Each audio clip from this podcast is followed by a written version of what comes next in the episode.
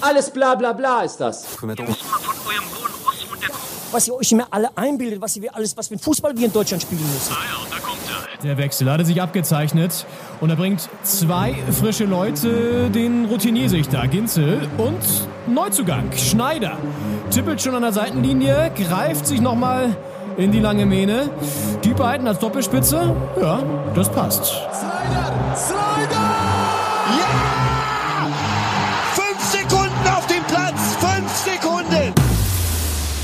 Doppelspitze, der Fußball-Podcast.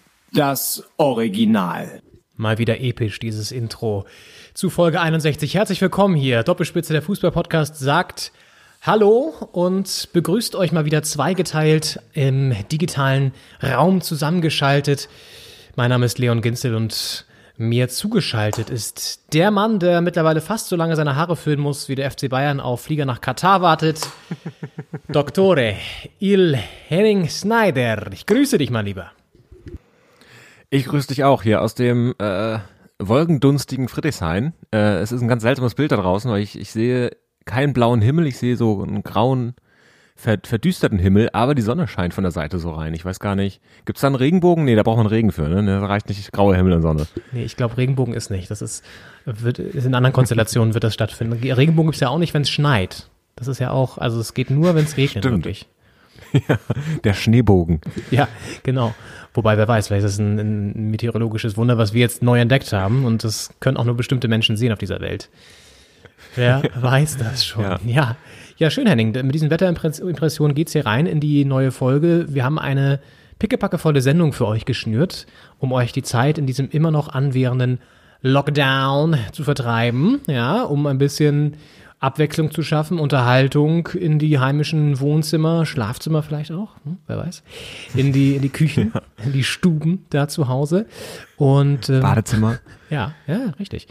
Ähm, wir haben heute vier übergreifende Themen, wenn man so möchte. Vier kleine Snippets hier vorweg. Es geht natürlich um den 21. Bundesligaspieltag. Da sind ja doch durchaus überraschende Ergebnisse. Favoriten haben da Punkte liegen lassen. Das werden wir uns anschauen. Analysieren das Ganze. Dann haben wir den Elfmeter-Killer im deutschen Profifußball. Ein Wahnsinnsmann, der eine Vereinstreue an den Tag legt. Da kann sich der ein oder andere Spieler eine hö- gehörige Scheibe von abschneiden. Wir reden über einen neuen überraschenden TV-Experten. Mhm. Und völlig absurde Spielansetzungen im Europapokal. Das ist totaler Wahnsinn. Da werden wir jetzt mit euch drüber sprechen. Natürlich schuld auch da Corona und die neue Mutante. Ich sage, der Mutante, das ist, möchten kurz drüber sprechen. Das klingt für mich immer, äh, könnte man auch, wenn man es französisch ausspricht, Mutante, könnte das auch so ein, so ein, so ein neues Talent sein äh, vom, vom FC Barcelona oder so.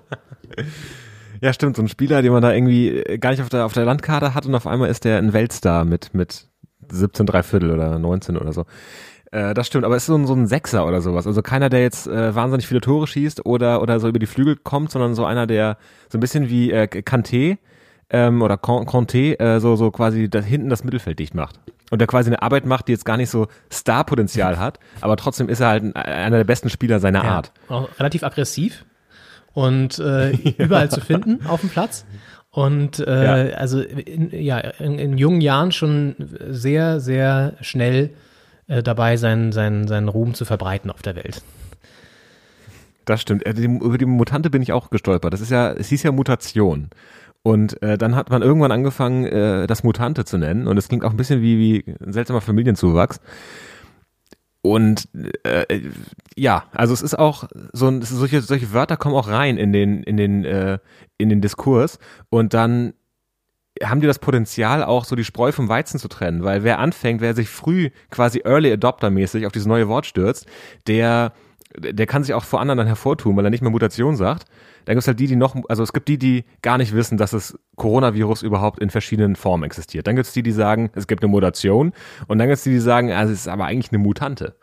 Und äh, das ist schon wieder so, so dreiässlich, äh, wie man über, über diesen, dieses Virus reden kann. Ja, richtig. Und manche weigern sich ja auch eine Mutation äh, auszusprechen, das Wort überhaupt, sondern sagen irgendwie eine, eine Veränderung oder so, damit es nicht so dr- bedrohlich klingt.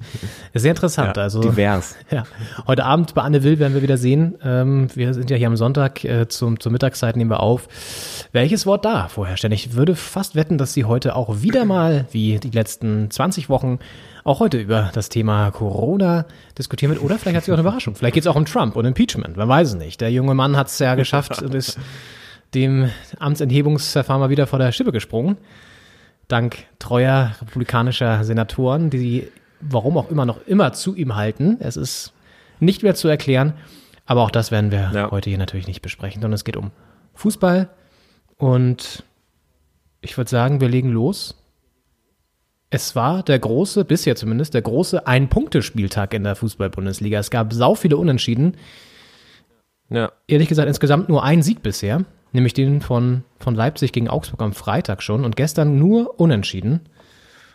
Und ja, wir gehen mal so ein bisschen chronologisch und tabellarisch äh, reihenfolgemäßig vor und dementsprechend starten wir mit dem Samstagabendspiel an der Alten Försterei Union gegen Schalke mit einem doch durchaus überraschenden 0 zu 0.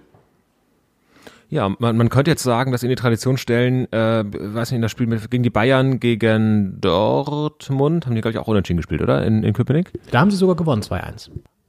Haben sie sogar gewonnen auch, okay. Ähm, aber also man könnte ja sagen, jetzt vor der Saison, sagen wir mal vor, vor zwei Jahren, hätte man gesagt, da kommt ein echter Top-Club der Bundesliga nach Köpenick und äh, die äh, äh, fast die Knappen gesagt, aber die Knappen waren ja auch beteiligt. Ähm, äh, die Eisernen äh, behalten da einen Punkt.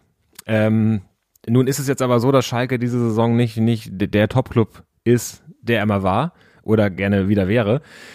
Deswegen ähm, ist es eigentlich überraschend, dass Schalke dann einen Punkt holt. Schalke entführt Punkt aus Köpenick, wäre die Headline. So schnelllebig ist dieses Fußballgeschäft. Ja, absoluter Wahnsinn.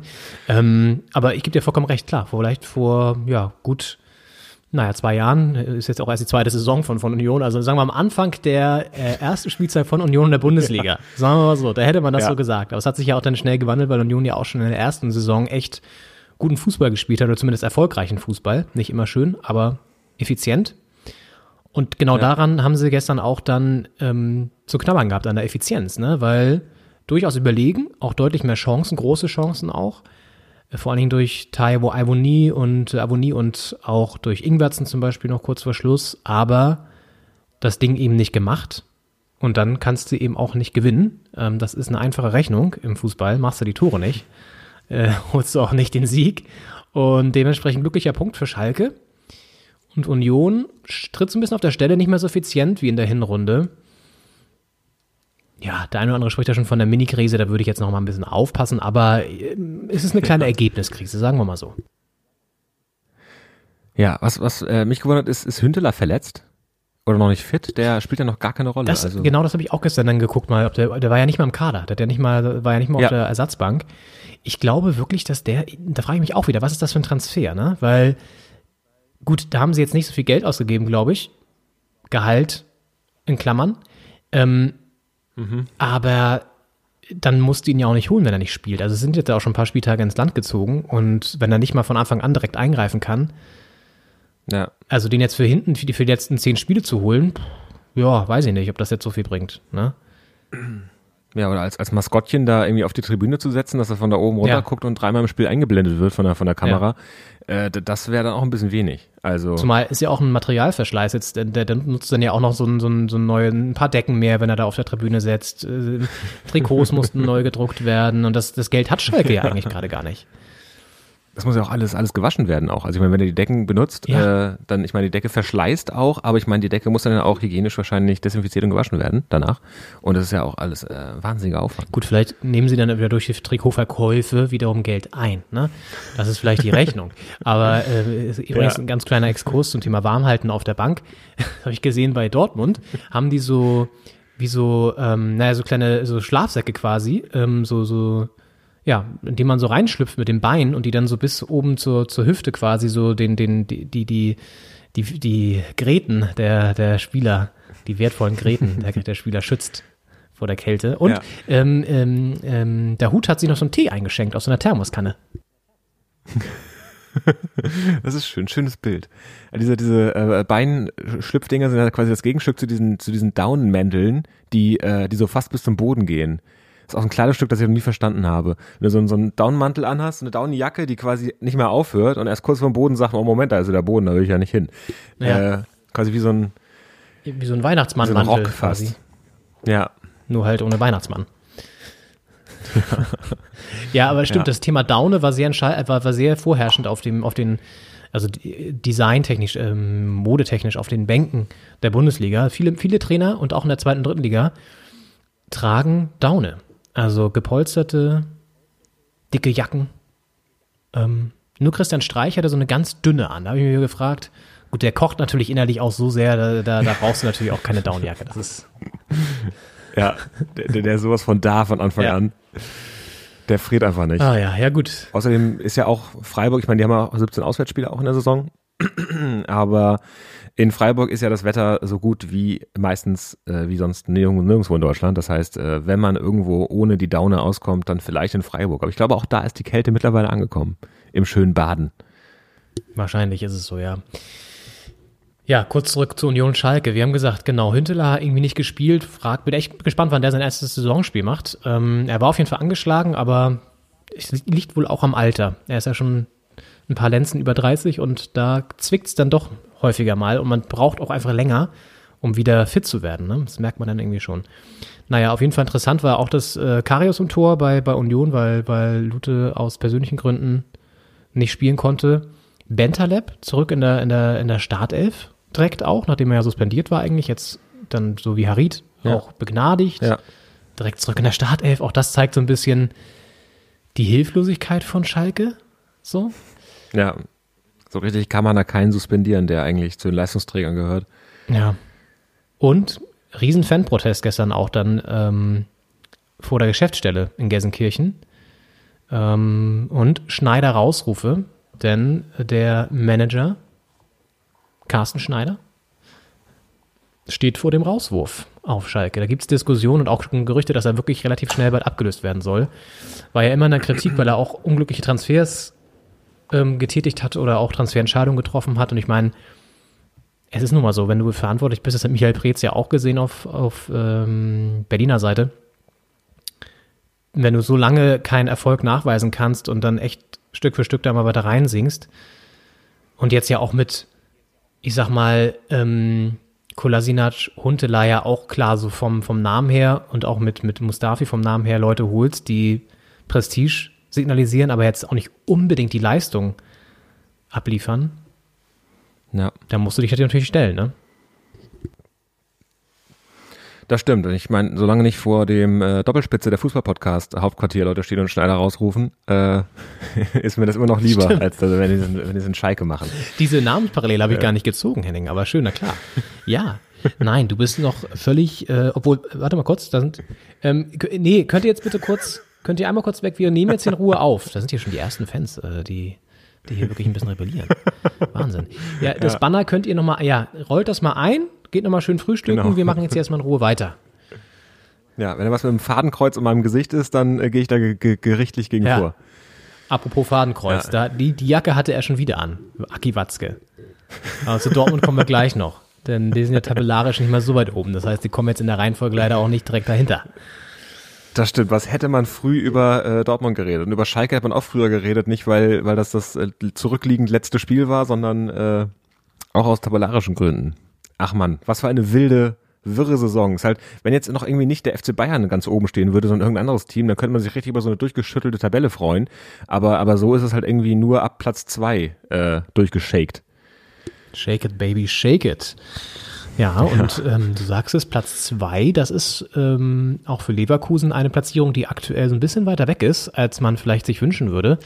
Denn die Bayer 11 lässt schon wieder Punkte liegen durch einen Last-Minute-Gegentreffer gegen Mainz. Nur 2 zu 2.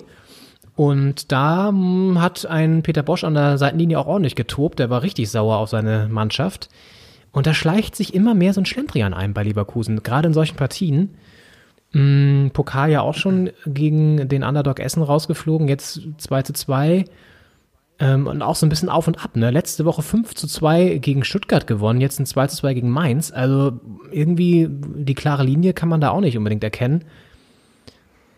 Und für Mainz hingegen ein sehr, sehr wichtiger Punkt im Abstiegskampf. Sowas kann natürlich auch für die Moral super sein, wenn du in der letzten Minute noch ausgleichst.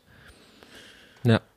Also, Und ja, ich vor allem Mainz letzte Woche gegen Union gewonnen, jetzt ein Punkt in Leverkusen. Das ist ein richtiger kleiner Aufwärtstrend.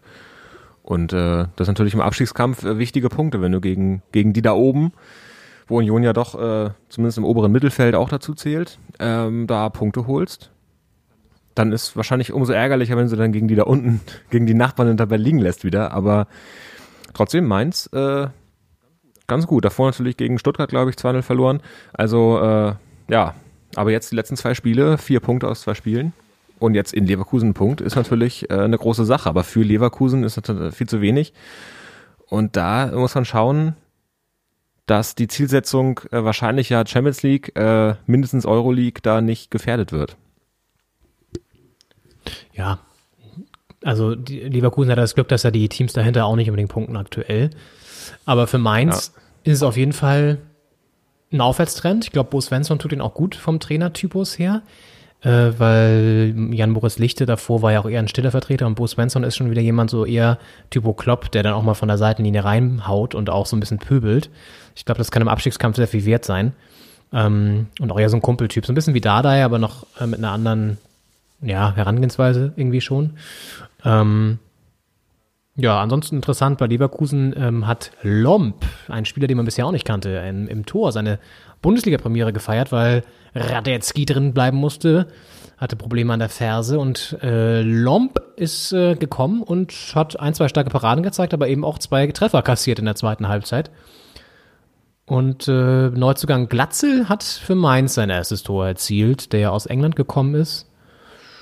Also ein paar neue Gesichter in diesem Spiel für Ja. Fußball-Bundesliga. Das ist doch auch schön, oder? Fr frischer Wind. Das ist ja äh, ganz seltsam. Dadurch, dass es dieses Jahr keine Winterpause gab, hat man diese Transfers gar nicht so wahrgenommen, finde ich. Das Trans- Transferfenster war ja vermutlich auch bis 31. Januar äh, offen, also wie immer. Äh, es wurde halt aber auch schon wieder seit vier Wochen gespielt, als das zu war. Normalerweise ist ja quasi bis kurz vor Transferfensterschluss Winterpause. Und dann hat man irgendwie auch mehr Zeit und Muße, sich auch mal zu überlegen, wer wechselt denn da gerade von wem zu wem. Und äh, das war jetzt äh, gar nicht so der Fall, weil einfach durchgespielt wurde und äh, trotzdem kamen dann neue Gesichter plötzlich. Und es ist dann schön, wenn die sich dann quasi vorstellen, den Fans mit dem Tor. dann, äh, dann merkt man auch, dass da ein Mainz ein neuer ist und äh, dass er auch, auch was kann anscheinend. Ist ja schon mal, hat sich jetzt schon mal gelohnt, der Transfer. Ja, und es, ist, es sind diese schnelllebigen Zeiten, ne? Man kommt gar nicht mehr hinterher. Jetzt sind die, die, die, die, die Transferperiode ist vorbei äh, und man weiß gar nicht, was ist da passiert und es ist alles, es ist alles Wahnsinn. Und ähm, ein prominentes Gesicht auf der Bank, aber nicht auf dem Rasen, ähm, hatte Borussia Dortmund jetzt beim Spiel gegen Hoffenheim, um hier mal voranzuschreiten, äh, denn Marco Reus, Captain Marco Reus, saß nur auf der Bank.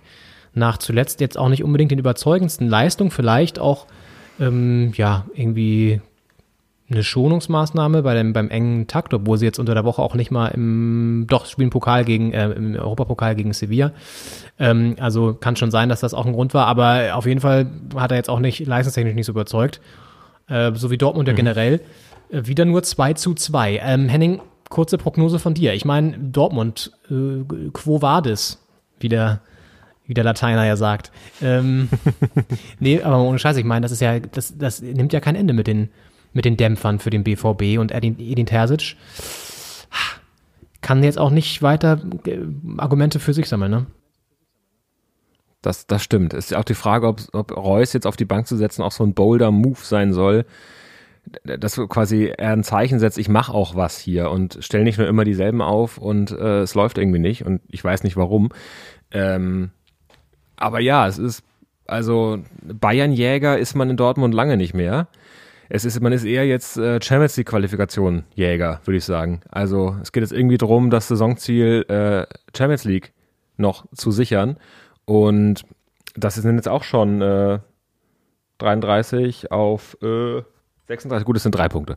Wollen wir die Kirche im Dorf lassen, aber, aber trotzdem. Ähm, momentan Platz 6.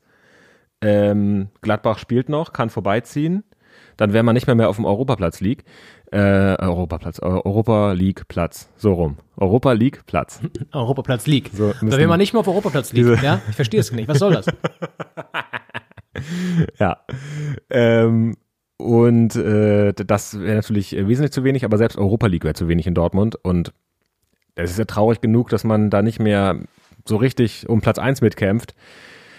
Ist die Frage, wie lange Edin Terzic da noch im Sattel bleibt. Ähm, man will jetzt ja wahrscheinlich auch kein Team sein, das da ständig den Trainer wechselt. Aber naja, Ja. Naja, Ah. vielleicht muss man da trotzdem. Ah. Ich meine, wenn man sich auch die Miene von, von, von Aki Watzke auf der Tribüne mal anschaut, dann ist der richtig schlecht gelaunt. Also da, äh, man denkt man immer, der hat davor irgendwie, weiß nicht, in drei Zitronen gebissen oder so. Und das, obwohl er eine Maske auf hat, ähm, kann man sich vorstellen, wie es da drunter aussieht. Ähm, und äh, ich meine, übrigens ist er ist auch ein, ein Kettenraucher oder zumindest ein Raucher. Vielleicht hat er auch so eine Maske, hab ich mir überlegt, mit so einem Reißverschluss. Es gibt ja so Masken mit Reißverschlüssen, habe ich gesehen, für Rauch, extra für Raucher, die dann sie so aufmachen können und dann ähm, quasi die Kippe da durchstecken können. Vielleicht hat, hat er die auch, ich weiß es nicht. Äh, auf jeden Fall ähm, ist er not amused, wenn er sich das so anschaut, was man verstehen kann, weil sein Club natürlich aktuell überhaupt nicht die Leistung abliefert, die man von Dortmund gewohnt ist. Und es gab ja auch so ein bisschen, ich sag mal, Scharmützel auf dem Rasen, denn äh, vor dem 1 zu 1 der Hoffenheimer gab es ein Foulspiel an Haaland, der hat sich beschwert, dass das nicht gepfiffen wurde, das hätte man durchaus pfeifen können.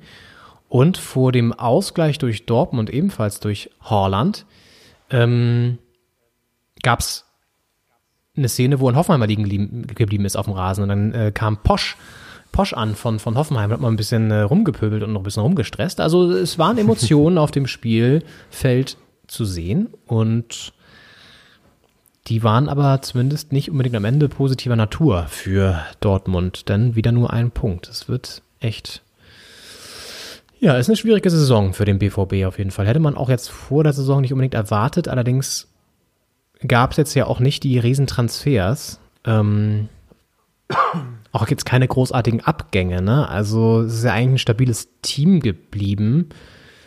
Ähm, ich überlege gerade, fällt jetzt auch kein großartiger Abgang ein, außer vielleicht äh, Hakimi. Aber gut, ich meine, Hakimi ist natürlich auch eine, war immer eine Stärke auch ähm, defensiv ne, und offensiv. Das fehlt ihm jetzt vielleicht auch ein bisschen, weil ich glaube, das große Problem ist einfach nach wie vor die Gegentore, sind die Gegentore. Ähm, und offensiv, dass sie nicht, nicht, ja, so die Chancen rausspielen, die dann so zwingend sind vielleicht. Aber Nee. es ist auf jeden Fall keine gute Gesamtleistung auch, das muss man auch sagen. Ja, das stimmt. Ja, Dortmund, wo, wo, geht das, wo geht das hin mit denen? du. Fragt man sich. sind jetzt auch entscheidende Wochen. Ich meine, du hast jetzt, äh, du hast jetzt hier die, den, ähm, die Champions League Woche, dann hast du das Revier Derby auf Schalke auch nächste Woche. Das sind jetzt so die Spiele. Ja. Ich glaube, wenn wenn Terzic die beide verliert, ist jetzt mal angenommen, also auch gegen Schalke vor allen Ja. Dingen, dann kann er sich, glaube ich, äh, mal ganz schnell nach einem neuen Job umsuchen, weil das, den kannst du dann nicht mehr halten, glaube ich. Das ist aber ein Problem, weil wen willst du dann holen, ne?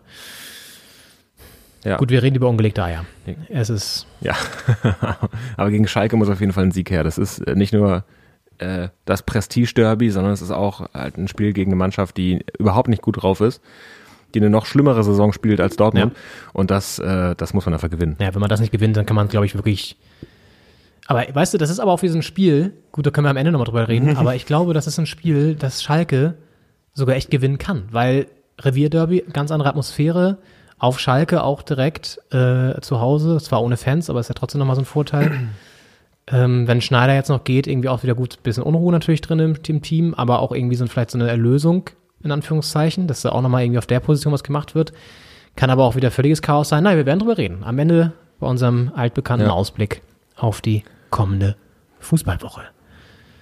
Für, für Dortmund natürlich auch ein Thema, was äh, passiert mit, mit so Spielern wie Sancho und Haaland, weil äh, es ist ja ein großes Bestreben des Vereins, die noch ein bisschen länger zu halten, als es vielleicht äh, der eine oder andere erwartet.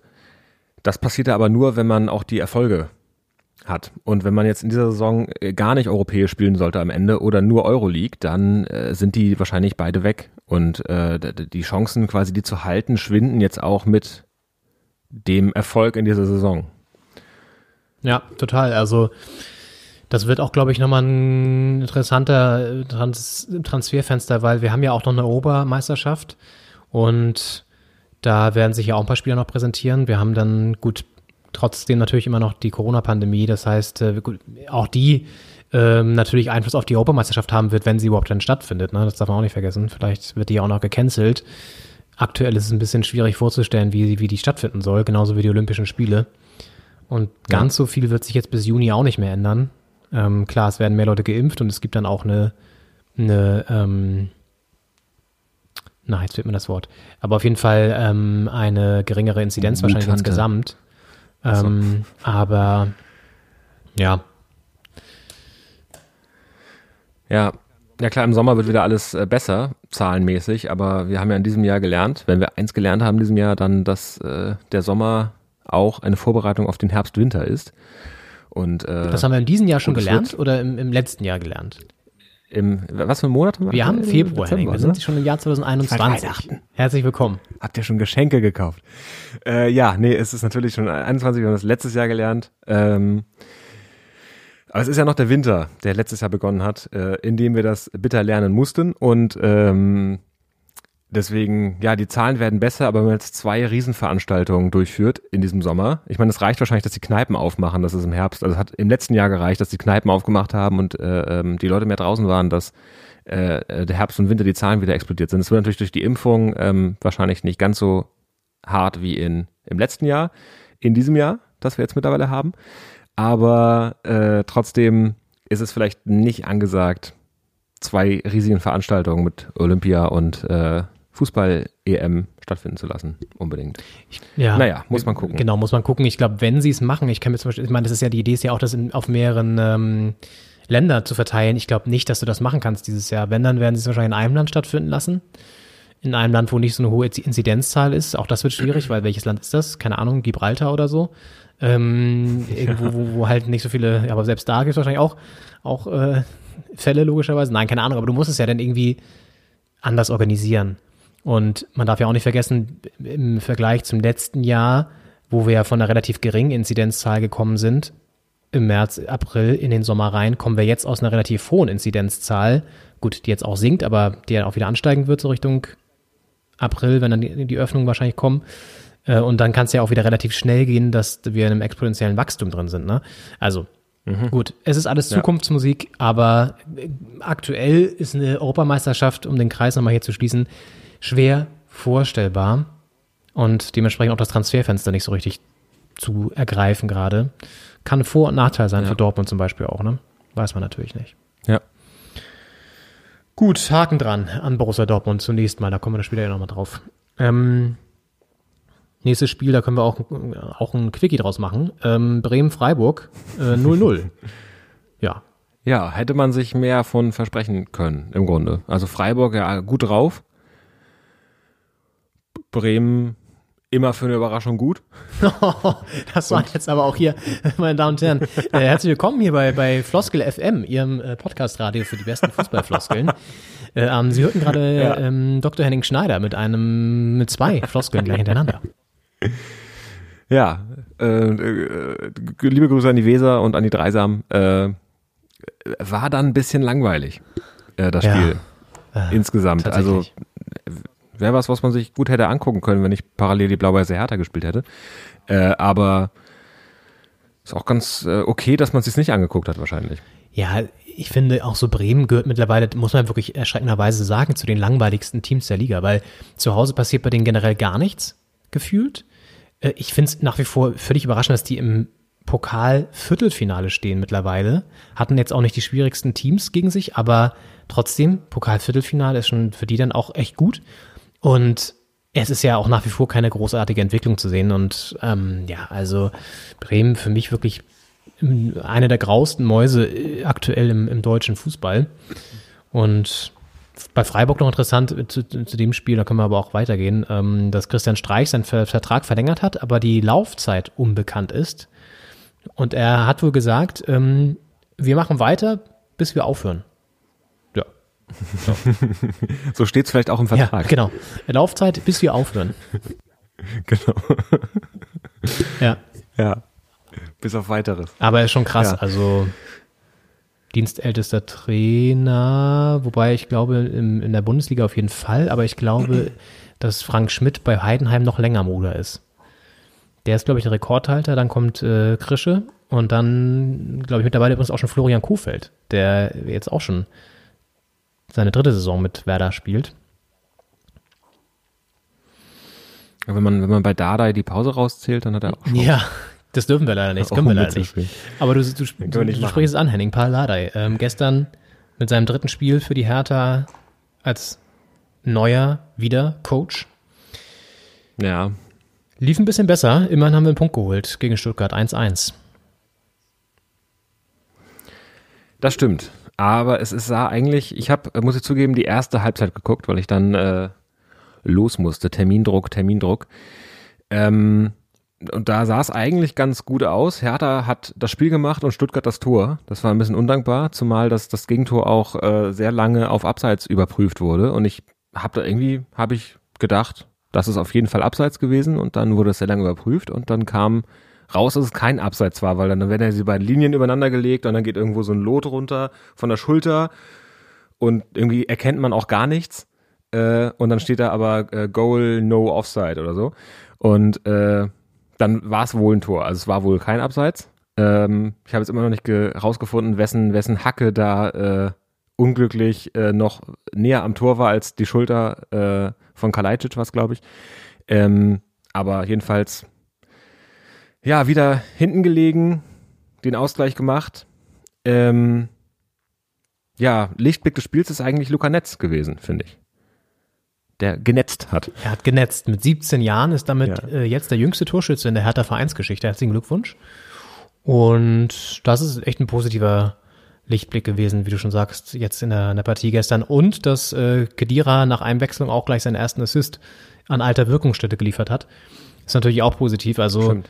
Kann man äh, auch jetzt ja, mitnehmen, auf jeden Fall ins nächste Spiel. Ähm, und gut, das geht ja immerhin gegen Leipzig. Da sollte man auch also ein bisschen was Positives mitnehmen. Äh, äh, ja, also äh, insgesamt Hertha am Ende ein bisschen am, mehr am Drücker und ähm, war das in der ersten Halbzeit, wo auch noch, ähm, ich glaube, es war erste Halbzeit, wo Kunja noch diese Riesenchance hatte und, und ähm, dann noch der Ball rausgeköpft wurde, kurz vor der Linie, oder war es zweite Halbzeit? Ich weiß es nicht, aber auf jeden Fall Riesenchance auch von Kunja noch. Also Hertha insgesamt gefühlt ein bisschen größere Chancen. Stuttgart auch jetzt nicht schlecht. Ähm, ich glaube, mit einem 1-1 können beide gut leben. Ähm, wir natürlich punktetechnisch nicht so gut, aber besser einen Punkt mitnehmen und mal diese Niederlagenserie gestoppt zu haben, als ja, Ja. genau, am Ende dann vielleicht auch wieder zu verlieren, unglücklich oder so. Also 1-1 ist schon, ist schon okay und ja, jetzt gegen Leipzig sollte man dann vielleicht gewinnen. Das wird aber natürlich auch schwierig. Ähm, könnte man höchstens auf den Erschöpfungsfaktor setzen, weil Leipzig unter der Woche auch gegen Liverpool spielt in der Champions League. Ähm, da kommen wir ja gleich noch drauf.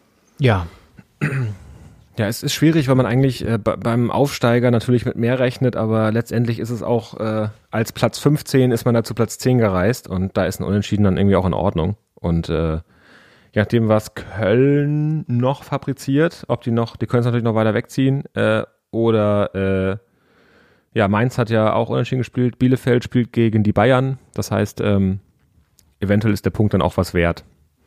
Ja, muss man abwarten, In denke ich auch. Und ähm, ja, also ist auf jeden Fall, wird's, es ist, zeichnet sich weiter ab, dass es ein mühsames Ringen um Punkte wird da unten und es wird dann ganz entscheidend Ja. darauf ankommen, diese, diese sechs Punkte-Spiele zu gewinnen gegen Mainz, gegen Köln und gegen Bielefeld, die wir in Ja. der letzten Hinserie auch eben nicht alle gewonnen haben, sondern sogar teilweise auch verloren haben. Also da muss man jetzt echt auf die setzen, aber das ist halt auch dann tricky, wenn du so eine, so eine, so eine vom Kopf her auch so eine Spiele dann hast und die gewinnen musst und das dann nicht tust, dann wird's halt auch schwierig. Ne? Also ja, deswegen ist es auch mal wichtig, in diesen vermeintlich schwierigen Spielen wie jetzt auch gegen Leipzig und Wolfsburg zu punkten. Und Ja. ja, mal sehen. Also er hat jetzt ja auch mit Guandusi gespielt wieder von Anfang an. Fand ich eigentlich ganz gut. Er setzt auch Ja. auf Toussaint verstärkt. Jetzt drängt natürlich Kedira rein mit seinem guten Auftritt. Ich denke mal, der wird jetzt gegen Leipzig auch noch nicht von Anfang an spielen, aber dann vielleicht gegen Wolfsburg und so. Also hm, das wird interessant. Also auch wieder da das personell dann löst. Der gute Paul Dardai. Ja, Ja. muss man abwarten. Aber ja, gegen, gegen Leipzig sind, sind Kann-Punkte, aber wer, sind auch wer Schön-Punkte. Ja. Ja, Vorteil ist natürlich, wir spielen zu Hause. Das ist schon mal eigentlich, gefühlt sich schon mal ein bisschen besser an. Äh, und ja, zu Leipzig kommen wir ganz kurz. Freitagabend schon gespielt, 2-1 gewonnen gegen Augsburg. Auch in einem zähen Spiel so ein bisschen, also schon auch besser durchaus. Leipzig, aber am Ende nochmal ein Schwimmen gekommen. Da war Augsburg relativ nah sogar am Ausgleich. Äh, Rafa Ginkiewicz hält erst Elfmeter von Leipzig, der muss dann aber wiederholt werden, weil der Videoschiedsrichter eingegriffen hat und gesagt hat, nee, nee, der Kollege Ginkiewicz stand aber nicht auf, dem, auf der Linie, als ähm, der Schütze von Leipzig, Dani Olmo war es, glaube ich, ähm, geschossen hat. Deswegen musste der Elfmeter wiederholt werden. Und da sagt Ginkiewicz nach dem Spiel auch ein bisschen zurecht, muss ich sagen, wie viele Elfmeter müssten dann eigentlich wahrscheinlich wiederholt werden in der Liga, wenn der jetzt plötzlich wiederholt wird. Ja. Finde ich auch interessant, dass da dann plötzlich der Videoschiedsrichter eingreift, obwohl er irgendwie bei zehn anderen Situationen, wo er hätte eingreifen müssen, nicht eingreift und dann bei so einer Popelentscheidung greift er dann ein. Ist auch irgendwie ein bisschen bezeichnend für den Videoschiedsrichter, ehrlich gesagt. Ähm, gut, Augsburg kann sich so oder so nichts von kaufen und ja, bleibt weiterhin in der Krise, muss man sagen. Heiko Herrlich, da wird die Luft auch dünner. Noch gibt es eine Jobgarantie. Ich meine, das äh, habe ich, glaube ich, letzte Woche schon gesagt, ist für Hertha natürlich ein Vorteil, wenn Augsburg jetzt zum Beispiel noch mit reinkommt in diese Abstiegsverlosung. Ne? Dann hast du noch mal ein Team mehr, das mit einer schlechten Performance und so einer schlechten Serie da reinrutscht. Das stimmt. Und die sind teilweise dann auch äh, dankbarere Tabellennachbarn im, im Keller als die, die von Anfang an im Keller waren, wie jetzt Mainz und Köln, äh, weil, weil die sich so reinkämpfen in so eine Saison und dann auch zum nach hinten raus nochmal diesen, jetzt seit, weiß nicht, Spieltag zwei sind die auf Abstiegsmodus äh, und äh, Abstiegskampfmodus. Und äh, die, die fighten sich dann rein, beißen sich fest und, und holen dann hinten raus noch die entscheidenden Punkte häufig. Und so ein Team, das eigentlich immer in der Komfortzone war, und das hat ja die Hertha auch oft genug am eigenen Leib erlebt, äh, Tabellenmittelfeld immer gedacht, auch da unten sind ja genug, die, die eine Scheißsaison spielen, wir spielen eine mittelmäßige Saison. Äh, für oben wird's nicht reichen, aber unten wird nicht gefährlich und dann rutscht dann doch ab mit so einer Niederlagenserie. Äh, und und da, dann ist es ganz, ganz schwer, den Schalter umzulegen aus diesem Komfortzonen-Modus dann in den Abstiegskampf-Modus, wo so ein Team wie Köln oder, oder Mainz schon seit Monaten drin ist. Äh, und dann äh, hier den, den Dings, hier den, den, den Schalter äh, umzulegen. Ja? Da, da äh, ja, denken Sie da mal drüber nach, meine Damen und Herren. Ja? Würde Bernd Stromberg jetzt sagen. Ja. Und äh, Ja. du hast vollkommen recht, Henning. Und ähm, interessante Randnotiz noch am Spielfeldrand. Das äh, hat Julian Nagelsmann äh, nicht so sehr erfreut, dass der Wechsel von Upamecano zu den Bayern äh, verkündet wurde, von den Bayern selbst, äh, kurz vor Anpfiff auch. Und ähm, der wurde übrigens geschont, hat gar nicht gespielt jetzt gegen Augsburg, aber wechselt jetzt zur nächsten Saison zu den Bayern für stattliche 42,5 Millionen Euro. Das ist nicht gerade wenig. Äh, drittteuerster Transfer Ja. für die Bayern der Geschichte. Macht aber durchaus Sinn, weil natürlich jetzt mit Boateng auch jemand ähm, mehr oder weniger bald auch da äh, ausscheiden wird. Alaba wechselt wahrscheinlich zu Real. Also die Abwehr muss auf jeden Fall neu formiert werden. Und dementsprechend macht der Wechsel durchaus Sinn und Upamecano zeigt ja schon seit zwei, drei Saisons, dass er Spitzenklasse ist. Auf jeden Fall. Das stimmt. Und damit sind ja auch die, die 40 Millionen waren ja mal so eine, so eine magische Höhnesmarke äh, für Transfers und äh, da sind wir ja mittlerweile drüber. Da darf ja auch da drüber ausgegeben werden. Also es steht jetzt auch dem, dem 200 Millionen Euro Wechsel nächste Saison von irgendwem, äh, dass Neymar nochmal vielleicht ein Jahr in München spielt, äh, nichts mehr im Wege, zumindest äh, aus Sicht der, des Kontos. Ich bin gerade ein bisschen abgelenkt, weil äh, auf meinem Balkon, auf den ich gerade blicke, hat sich eine, eine sehr, ich will jetzt kein Bodyshaming betreiben, aber fette Taube. Nicht schon wieder eine. Taube. Oh nein. Meine Damen und Herren, Sie erinnern sich vielleicht. Wir hatten doch schon mal das Thema Taube auf dem Balkon von, von Henning Schneider. Haben wir doch schon mal besprochen. Ja, würdest du sie nicht reinlassen? Vielleicht ähm, hat die was zu sagen auch zum Bundesligaspieltag. Das, das kann gut sein. Die Tauben, äh, die äh, kommen ja rum in der Stadt. Also äh, kann sein, dass die, dass die gestern Nachmittag noch äh, da. Das war ein Stuttgarter Spiel, ne? Das war ein Stuttgart, okay. Ähm, Aber in Köpenick hat sie ja vielleicht vorbeigeschaut. in Köpenick, genau. Ist auch viel näher dran hier als das Olympiastadion. Da hat sie einen weiten Fluch hinter sich. Und Die war wirklich, also die sah aus, als wenn jetzt äh, ein Kilometer fliegen, die ein bisschen mehr anstrengend als andere Tauben. Sagen wir es so. Ist sie, schon, ist sie noch da Sorge, ist sie dass weg? Die, ist jetzt gerade weggeflogen, aber die saß da wirklich mehrere Minuten. Sie hat's nämlich gehört, Und, sie äh, hat ich hatte gehört. mal eine Taube Vielleicht, ja. Sie mag es nicht, wenn man sie redet. Ich hatte mal eine Taube, die ja wirklich sehr lange saß auf der, auf der Balustrade. Und äh, ich habe ein bisschen Sorge jetzt bei der gehabt, dass die, äh, dass die trächtig ist. Ich weiß, sieht man das äh, äh, Vögeln eigentlich an, wenn die Eier Oh legen? Gott, ey, trächtig. Vor allen Dingen auch so eine Taube trächtig. Das sagt man auch bestimmt nicht. Ey. Die, die trächtige Taube, das ist, Oh das äh, eine Alteration, das muss, muss, muss passen. Ah, Aber äh, also, ich meine, bei Säugetieren sieht man ja kurz bevor die äh, gebären, äh, dass, dass da was kommt. In der Regel. Also jetzt bei Menschen zum Beispiel, Katzen, Pferde. Äh, und äh, ist die Frage, ist das bei Vögeln auch so? Das wäre noch mal eine Frage an die Community. Äh, schreibt uns gerne in den sozialen Medien eine E-Mail. Gott, ey. ähm, merkt man das Vögeln überhaupt an? Weil ich hatte kurz Sorge, dass sie jetzt hier brütet. so, ja, Henning, vor allen Dingen Auf auch Brüten mitten im Winter oder was, dass die jetzt hier anfängt im, im, im, im, im, im wirklich tiefsten Winter bei minus 10 Grad, setzt sie sich jetzt bei dir da auf, auf den Balkon und denkt sich, jetzt, jetzt mal hier vier Eier hinlegen. Das kann ich doch mal gut machen. Das passt doch ganz gut. Das ist ja keine ich Orchidee, die da jetzt nur im Sommer wächst. Also ich glaube, die brüten schon mehrfach im Jahr, aber ich glaube nicht im Februar. Ich glaube, das geht erst wieder los, wenn es ein bisschen wärmer wird. Dann bauen die sich ja diese altbekannten ähm, kleinen, na, wie heißen die Dinger, Nester und setzen sich dann da rein. Und es gibt aber wirklich auch Ja. Leute in Berlin, die ähm, nicht nur Tauben auf dem Balkon haben, sondern auch Enten, wo dann die Enten ähm, sich ein Nest bauen auf dem Balkon. Also wenn das soweit ist, da können wir nochmal drüber sprechen, dass wir da vielleicht einen Livestream einrichten, Henning.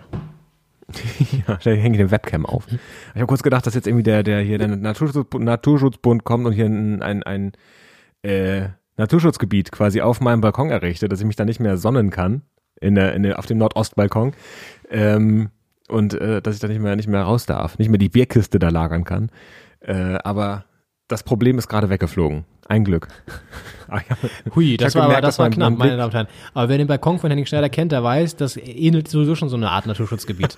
Weil äh, so richtig gepflegt wird er nicht. Also äh, muss man mal sagen, ähm, ist ja auch jetzt hier gar nicht, äh, gar kein, gar kein Balcony-Shaming, sondern es ist einfach, es entspricht ja den Tatsachen. Ja, da ist der, da ist der Kasten Bier ist eine Verschönerung dagegen. Ja, ähm, nein, aber äh, wäre vielleicht eine Aufwertung wirklich so ein, so ein Naturschutzgebiet auf deinem Balkon. Dann wird da ein bisschen, wird da ein bisschen so seltene Gräser angebaut und, und so ein bisschen so eine Streuobstwiese mit so einem kleinen Apfelbaum, so ein bisschen Mohn. Das wär's doch. ja.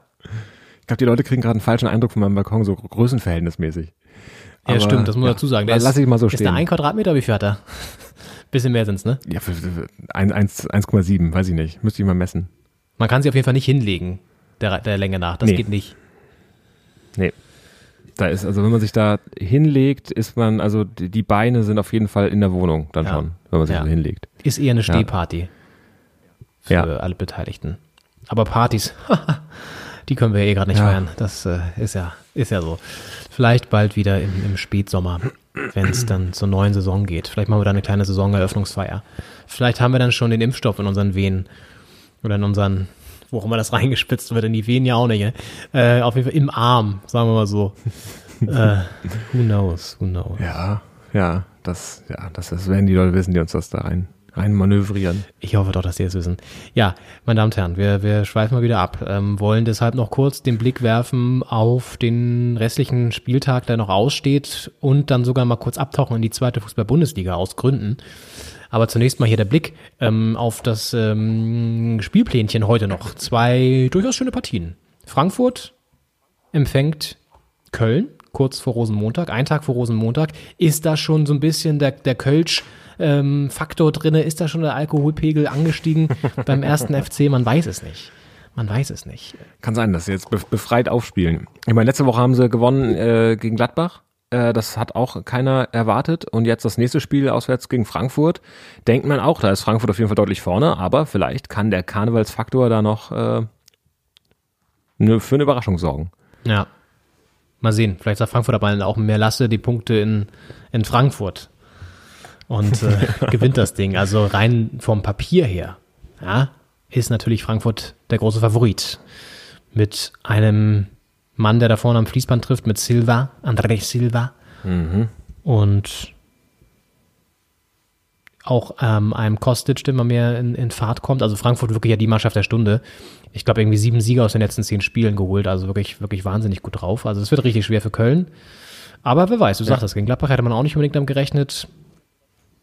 Allein, ich glaube es nicht. Ich glaube, Frankfurt wird das Ding holen, denke ich. Ähm, bei der anderen Partie sieht es aber schon ganz anders aus. Wolfsburg gegen Gladbach, das ist durchaus viel ausgeglichener. Erstmal vom, vom Papier und ich denke auch im Spiel selbst. Das stimmt. Platz drei gegen Platz sieben. Und äh, für Gladbach geht es natürlich um, um Wiedergutmachung, weil die wollen oben dran bleiben, die wollen Europa noch nicht aufgeben. Und äh, da wäre ein Sieg gegen Wolfsburg natürlich und in Wolfsburg vor allem ein ganz großer Schritt, ähm, der jetzt auch mal nötig wäre äh, am Niederrhein äh, für die Gladbacher, weil ähm, so langsam müsste man in Fahrt kommen, wenn da noch was, noch was bei rumkommen soll am Saisonende. Ja, Gladbach spielt irgendwie auch eine komische Saison. Eigentlich hat man die die ganze Zeit mit so positiven Erlebnissen in Erinnerung, in Erinnerung weil sie die Champions League äh, Quali äh, geschafft haben fürs Achtelfinale und Ja. äh, auch im Pokal immer noch dabei sind im Viertelfinale gegen Dortmund jetzt spielen. Aber in der Liga läuft es halt wirklich nicht gut und zumindest nicht rund, sagen wir mal so. Und ähm, dazu noch diese Querelen um Rose, Marco Rose, den Coach, der ja auch nach wie vor noch kein, kein Bekenntnis abgeliefert hat, dass er auch in der nächsten Saison bei Gladbach am Seitenrand steht. Dann hast du diese, dieses Kapitel gehabt mit Embolo, der da irgendwie womöglich, äh, man weiß es immer noch nicht so genau, auf einer illegalen Corona-Party war. Ähm, also es ist alles ein bisschen Tyram, der da plötzlich irgendwie einen Gegenspieler anspuckt. Also irgendwie so eine ganz merkwürdige Saison. Auf der einen Seite hast du diese Highlights und dann diese krassen, ähm, ich muss dieses Wort leider kurz benutzen, Lowlights.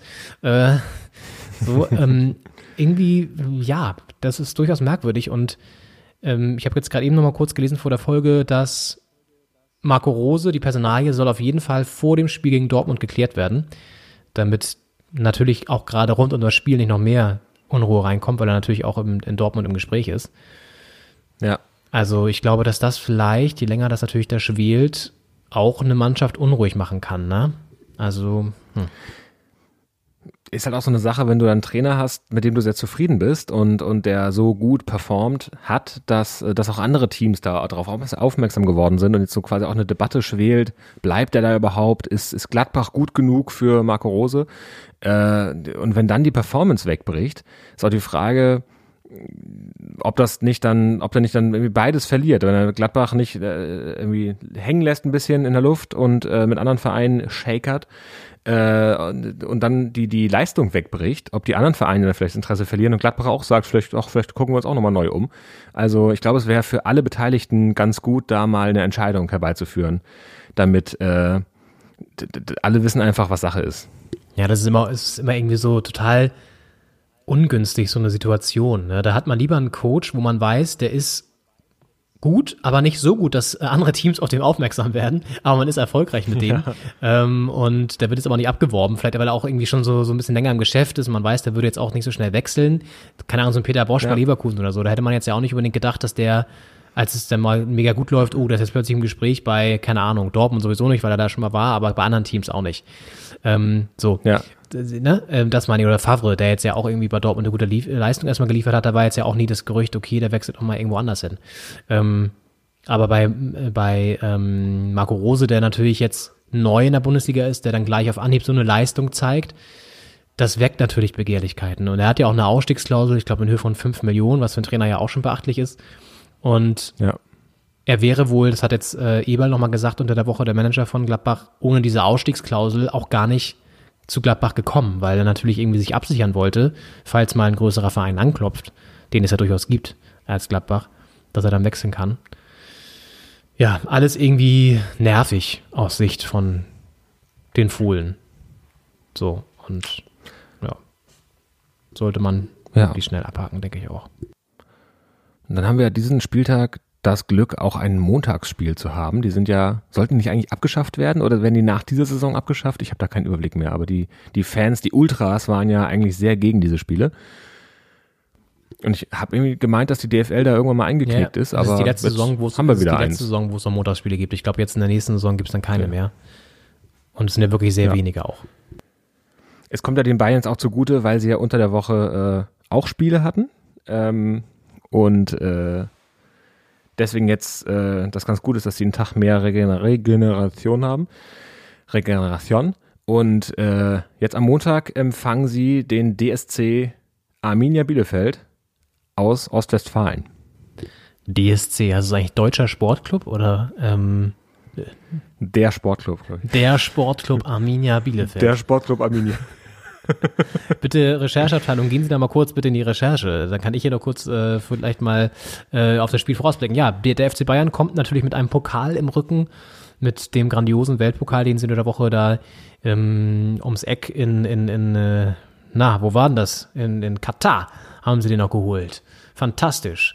Ähm, und ja, den haben sie geholt. Äh, Thomas Müller leider äh, abrei abgereisen lassen müssen, haben sie, weil Corona positiv.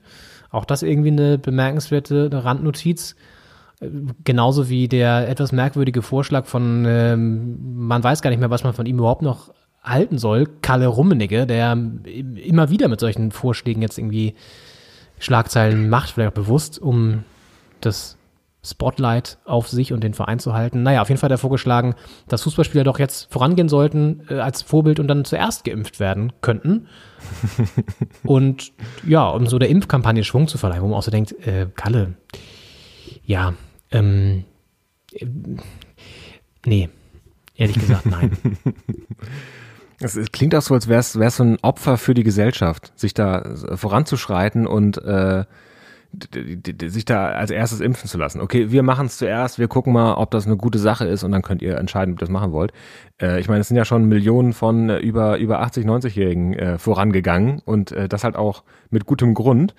Und vielleicht sollte man die erstmal äh, weiter vorangehen lassen. Ich meine, es, war ja aus der Anfangsphase der Wiederaufnahme des Spielbetriebs nach dem ersten Lockdown, äh, das, das Zitat steht da im Raum, dass das ja sehr viele junge, sehr gut trainierte Menschen sind und äh, dass die vielleicht jetzt nicht unbedingt, äh, das ist ja nicht so schlimm, wenn die Corona kriegen. Und das ist natürlich Quatsch auch ein bisschen, aber ähm, trotzdem ist es vielleicht nicht, nicht die Zielgruppe, die jetzt als allererstes geimpft werden sollte. Naja, zumal es ja auch so ein bisschen so, ein- so, ein- so ein giftiger Vorschlag ist, weil er tut ja so, als würden sie das aus so einer Vorbildfunktion dann herausmachen, um die Impfkampagne zu pushen.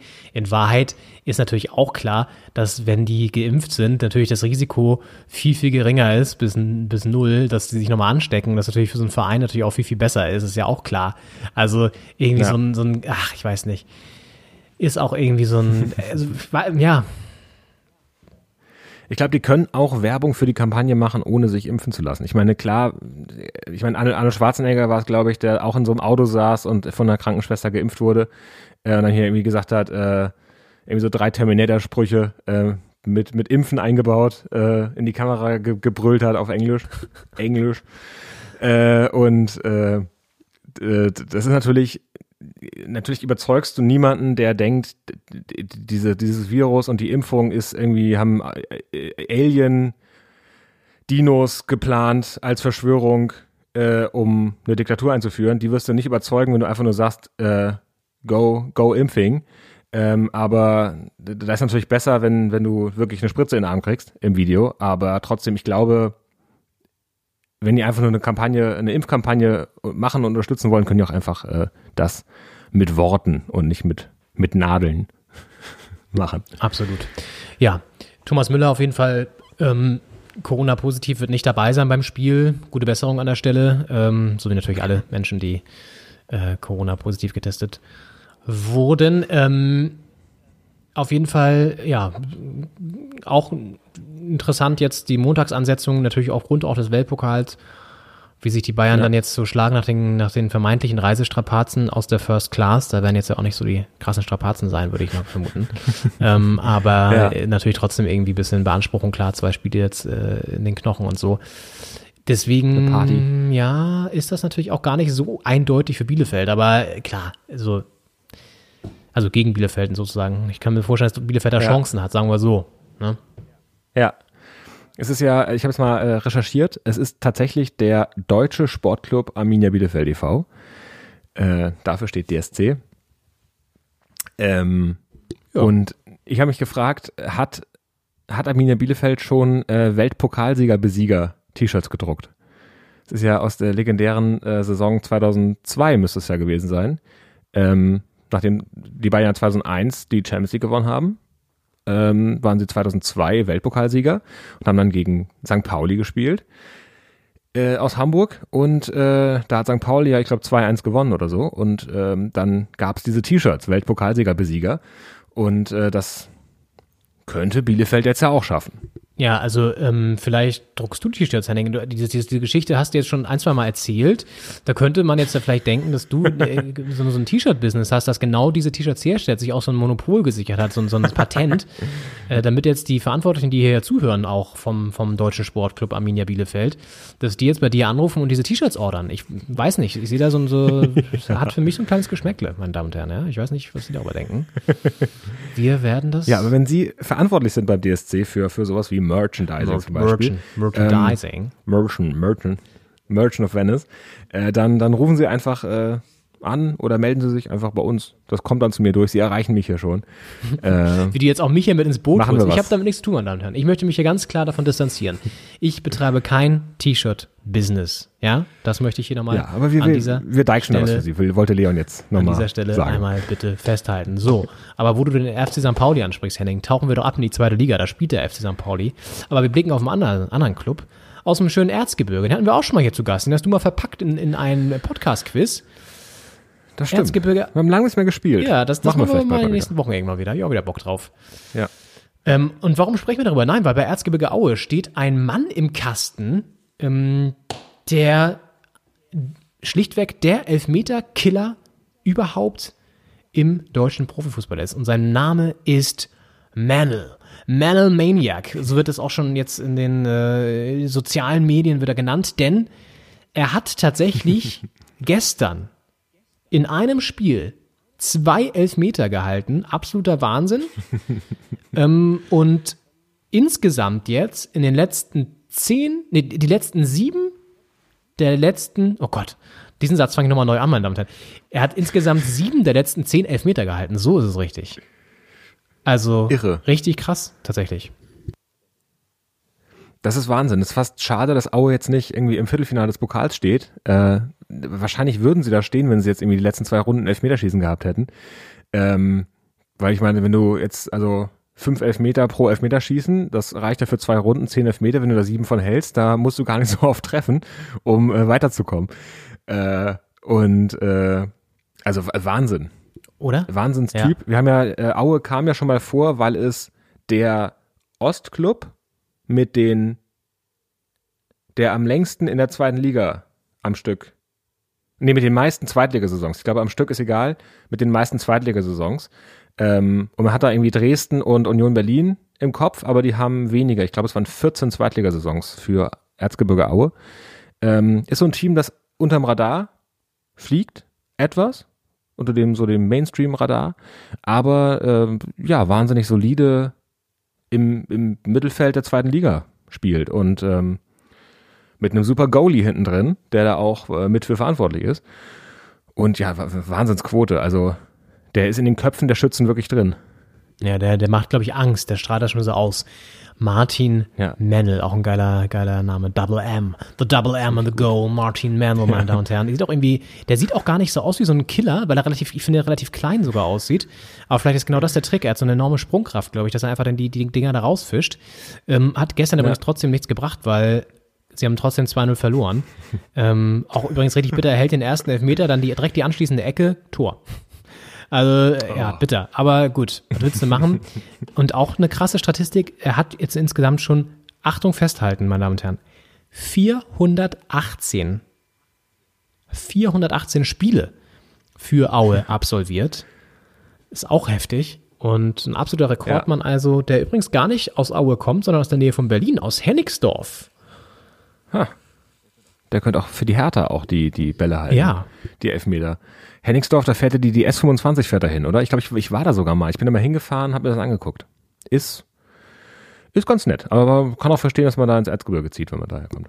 Ist auf jeden Fall eine S-Bahn-Endstation, eine von den S-Bahn-Endstationen in Berlin, Hennigsdorf. Ja. Ähm, viele kennen sie nur, weil sie da schnell reinspringen, um irgendwie in der Stadt drei Stationen zu, zu äh, bewältigen. Aber es gibt auch Menschen, die da wohnen und diese Linie bis zum Schluss durchfahren. Ja, ja. aber Hennigsdorf ist irgendwo vom Potsdamer Platz Richtung Friedrichstraße. Ist, in die Richtung ist das auf jeden Fall. ja, genau, in Richtung Norden. ähm, auf jeden Fall, Martin Mennel, Respekt. Mal sehen, wie viele Elfer noch dazukommen, die er hält in dieser Saison. Sieben der letzten zehn gehalten, Wahnsinnsquote. Und mit dieser spektakulären Statistik verabschieden wir uns kurz in die Pause, die wir danach noch ähm, wieder aufnehmen mit interessanten Themen.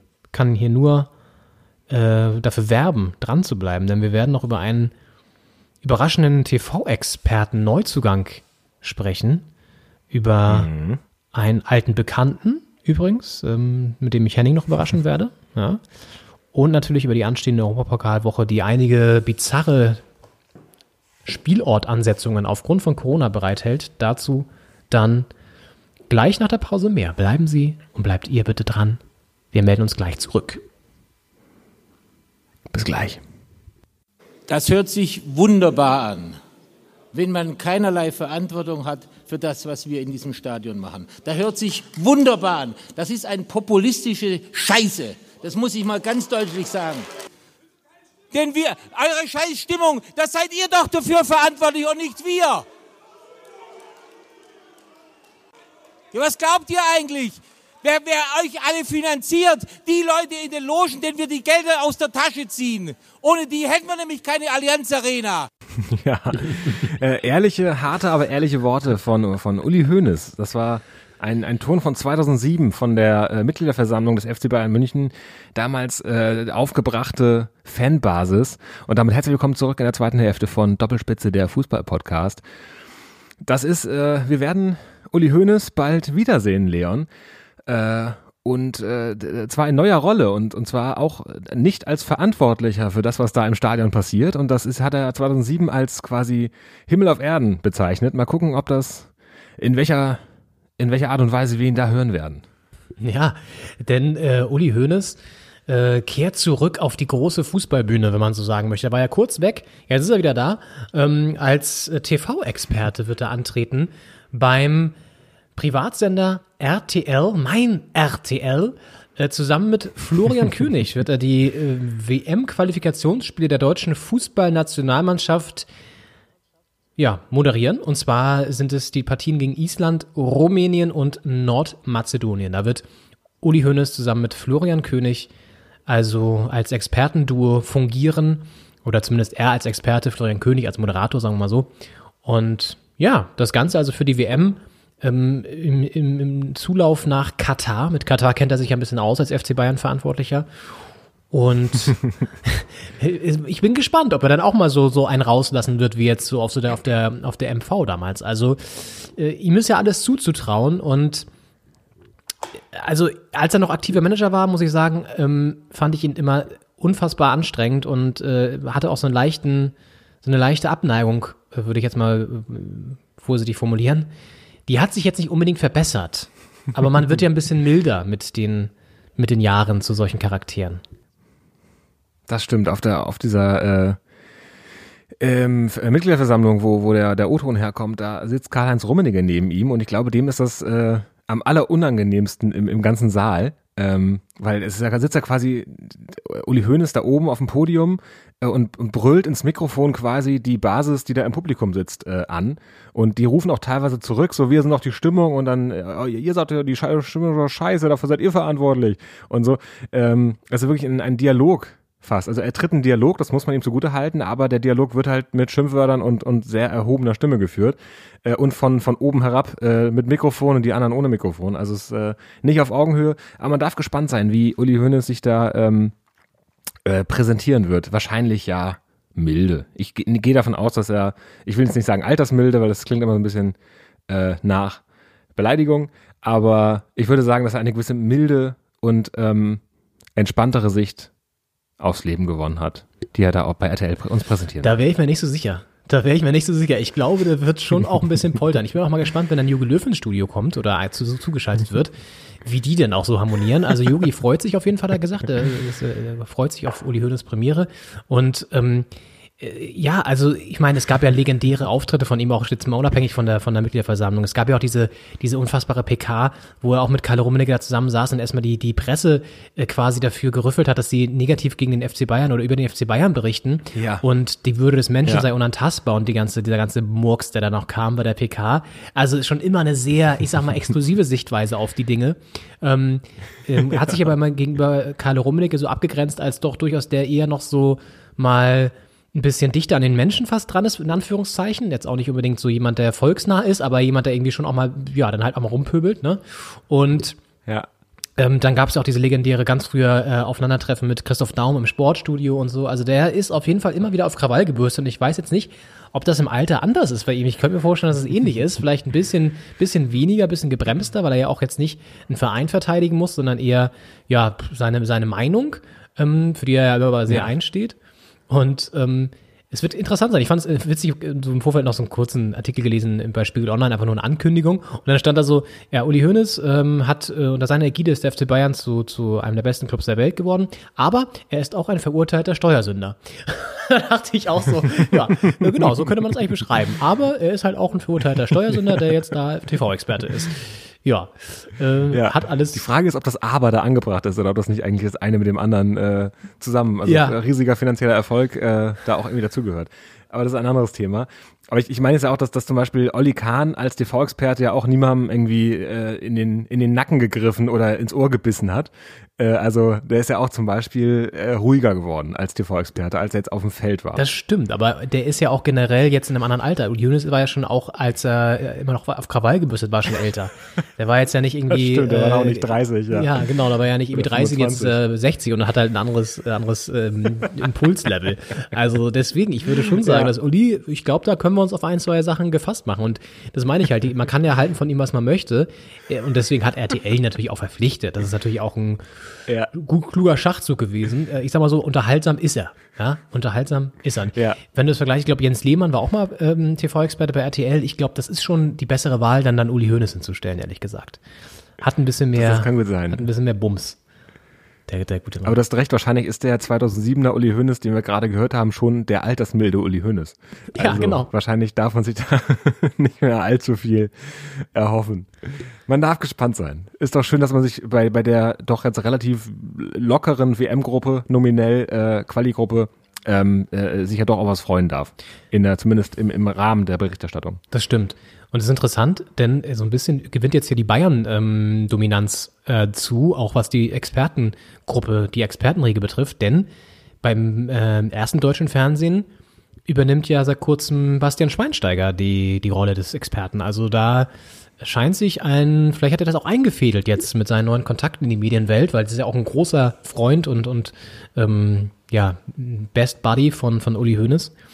Ähm, wer weiß, vielleicht sind da auch die, die Finger im Spiel gewesen. Nein, keine Ahnung. Aber auf jeden Fall ist es interessant, dass jetzt auch der nächste Ex-Bayern Verantwortliche oder Spieler im Fall von Schwein jetzt verantwortlich im Fall von Uli Hoeneß zum Experten wird. Und Ist doch schön. Wäre auch schön, wenn, wenn Schweini da bei der Resozialisierung von Uli Hoeneß geholfen hat, dass er wieder einen Job kriegt nach dem Knast. Und äh, ja, der ist ja auch, also äh, der letzte Club von, von Schweini waren ja die Chicago, die Chicago Fire. Chicago Firefighters, oder wie die heißen. die, genau, die Chicago Äh, Firefighters. Ja, äh, mal gucken, vielleicht löscht er ja aus der Ferne den einen oder anderen Brand, der da bei RTL noch entsteht. Ja, also Wir müssen es abwarten. ich, ich prognostiziere jetzt schon, wenn Thomas Müller irgendwann seine Karriere beendet, wird er auch TV-Experte. Da kann man sich jetzt schon sicher sein. Auf jeden Fall, da, freue ich mich auch jetzt schon drauf, weil das ist ein wahnsinnig guter Typ und wenn er nicht gerade äh, eine, ärgerliche Niederlage hinter sich hat und, und von der Moderatorin ausgelacht wird, dann ist er auch wirklich immer sehr lustig und sehr sympathisch und ich glaube, der kann sehr gut mit Medien und solche Spieler, die während ihrer aktiven Zeit schon gut mit Medien können, ich glaube, die sind prädestiniert dafür, dann auch nach ihrer Karriere äh, da weiterzumachen in den Medien. Das wird, glaube ich, sehr, sehr gut, wenn der die WM 2040, ja, hätte ich mal vorher ausrechnen sollen, wann eine WM stattfindet. Äh, aber vielleicht Corona-bedingt wird das ja auch nochmal alles hin und her geschoben. Who knows, wann die WMs äh, da stattfinden werden. Wir können jetzt nicht immer plus vier da einfach rechnen, Leute. Dieser, dieser Rhythmus ist vorbei. Wake da können up. wir uns schon mal, können wir schon mal ab, abgewöhnen. Ja. Ist auch die Frage, wenn jetzt die EM abgesagt wird, ob dann überhaupt die WM in Katar im nächsten Jahr stattfindet, sondern vielleicht eher halt im 2023. Es ist, Ja. es ist alles, es ist eine große bunte Tüte Überraschungskonfekt. Weiterhin hier im Fußballkosmos. Und ähm, einer, der auch gut mit Medien kann, aber nicht ganz so gut vielleicht wie ein Uli Hoeneß, äh, den habe ich jetzt für dich, Henning. Und zwar eine kleine Überraschung, weil wir, ähm, wir sprachen ja über die WM in Katar, jetzt die Quali, die ansteht, also die, die ähm, Uli Hoeneß da als Experte begleitet. Und Katar ist eben das Stichwort für diesen alten Bekannten, denn es gab einen interessanten Wechsel ähm, in Katar, nach Katar, in die, in die Wüste, ähm, von einem bekannten Spieler, den du auch kennst, würde ich jetzt mal behaupten zumindest. Äh, Und da habe ich einen kleinen Überraschungston für dich vorbereitet und da hören wir einfach mal rein, weil der ergibt schon so ein bisschen wieder so eine, so eine gewisse, ja, ähm, Vorfreude und ähm, Vorahnung, um wen es sich denn dabei handeln könnte. Hören wir mal rein. Hello, everybody. I'm happy to be here now in Ajo, and I hope we will have a nice future together. And I can promise you that we will fight till the end to stay in the league. العرضية الرأسية يا سلام على ثاني الأهداف ميشيل ميشيل ميشيل بالظهور الأول يسجل في أحداث هذه المواجهة Ja, wenn Sie es jetzt sehen könnten, oha. wie ich blicke in ein etwas rahn, äh, ahnungsloses Gesicht von Il Dottore Dr. Henning Schneider. Tja, Henning, Das war wer war erstmal das? sehr laut. Auch, auch, auch äh, Uli Hoeneß hat uns schon sehr ins Ohr gebrüllt. Ich glaube, ich re- regel das dann gleich, wird das nochmal runtergeregelt. Wenn das äh, alles hier on the air ist, dann wird das äh, hoffentlich ganz, ganz sauber alles klingen. Aber jetzt war es sehr laut. Äh, geht es um Pierre-Michel Lasogga? Das ist absolut richtig, Henning. Sehr gut. Das ist korrekt. Das war ja wie eine kleine Mini-Ausgabe. Was macht der eigentlich? Richtig, richtig, genau. Es war natürlich auch durch den Torjubel des äh, katarischen oder arabischsprachigen äh, Fußballkommentators äh, leichter zu ent, äh, ent, entwirren. Aber ja, Das sind die Sachen, die sonst nicht als Tippton quasi im Spiel landen, äh, wenn der Name 15 Mal gesagt wird. Äh, aber ja, richtig. Ja, ich hab's drin gelassen, weil ich so witzig Pierre fand, wie er, wie er so sich gefreut hat. Denn äh, Pierre Michel ist gewechselt zu ähm, El Cor oder El Alcor heißt der Club. Ähm, wir kennen ihn alle, großer Fußballclub aus Katar und äh, steckt im Abstiegskampf fest und Pierre Michel soll da jetzt helfen. Oh er hat ja schon mal ähm, in Katar auch gespielt bei einem anderen Club und jetzt ist er zu äh, Alcor gewechselt und hat gleich im ersten Spiel getroffen, deswegen der Torjubel zum 2 zu 1 Sieg. Und dieser erste Ton, der ist aus seiner Vorstellung für den Club gewesen, den die auf Twitter haben, so einen kurzen Clip veröffentlicht. Und da läuft im Hintergrund, da kann ich dir das nur mal empfehlen, nochmal reinzugucken, äh, läuft ähm, ein, ein, ein Lasogga-Song auf Deutsch. Und äh, unterlegt sozusagen diese, diese kleine Vorstellungsnummer äh, davon von Lasogga, äh, der dann da irgendwie sagte, hi, hello, ja, ich freue mich, dass ich jetzt hier bin und äh, looking for successful future. Und äh, dann auch, auch da übrigens der Sound ein bisschen falsch abgemischt von der ähm, Social Media Abteilung dieses Vereins, weil dann irgendwann plötzlich der Song viel lauter ist als das, was Lasogga sagt. Sehr interessant. Ja, aber Lasogga spielt jetzt da und Ja. toll, oder? Ist doch eine tolle Geschichte. Das ist eine tolle Geschichte, ja. Auch, auch, auch für den, von wo ist der da hingewechselt? War der noch in England? Leeds oder so? Er war bei Leeds, ist genau, Leeds ist dann in die Wüste schon gewechselt zu einem anderen Verein, den habe ich jetzt gerade nicht parat, ich glaube Al-Ali oder so, und ist dann jetzt dahin gewechselt zu Al-Khor. Okay. Ja, Also kein, kein, keine krasse Umstellung ist aktuell für ihn. Hat sich schon ein bisschen akklimatisiert, wie man hat sich akklimatisiert. Sieht auch ein bisschen anders aus mittlerweile, muss ich sagen. Also irgendwie reifer und Okay. ja, Ja, Lasagne, wie er ja auch ist genannt auch wird. schön. Pierre Michel. Lasagne. Lasagne. Schön, wenn es läuft. Ja, Ja. Und mal gucken. Alles Gute für den Abstiegskampf. Das ist ja eine Sache, die er mit seiner Ex-Hertha äh, gemeinsam hat. Ähm, dass man da gucken muss, dass man in der Liga bleibt. Ich weiß nicht, wie, wie, wie der Stand der Saison in Katar ist. Also wie viele, ob es noch ein Spiel ist und sie noch sieben Punkte brauchen oder so. Aber ähm, nee, ein paar sind es noch. ist ja Ein paar sind es noch. wahrscheinlich noch alles drin.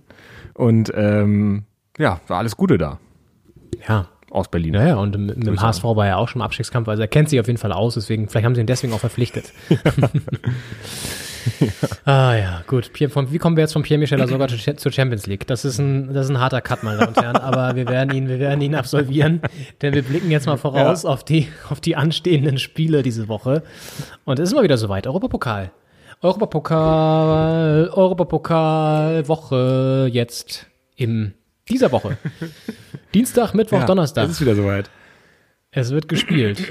Henning, hast du Bock? Hast du Bock Ich auf hat schon- Europapokal? Ich habe Bock, ich habe schon fast wieder vergessen, dass das noch steht. Also ich habe zum Beispiel, als wir vorhin über Gladbach geredet haben, kurz überlegt, die sind ja noch dabei in der Champions League. Weil es ist so lange her, dass äh, die da äh, auf dem Rasen saßen äh, im Madrider Stadion der zweiten Mannschaft. Äh, Stefano Tsitsipas, nein, wie heißt, äh, wie heißt denn das noch? Äh, die, die Stefano. Estadio Di Stefano heißt das so? Ich weiß Stefano, nicht. vielleicht. Ähm, jedenfalls da in dem, die die spielen ja in einem sehr opulenten äh, äh, Zweit, zweite Mannschaftsstadion, äh, aktuell in der Pandemie.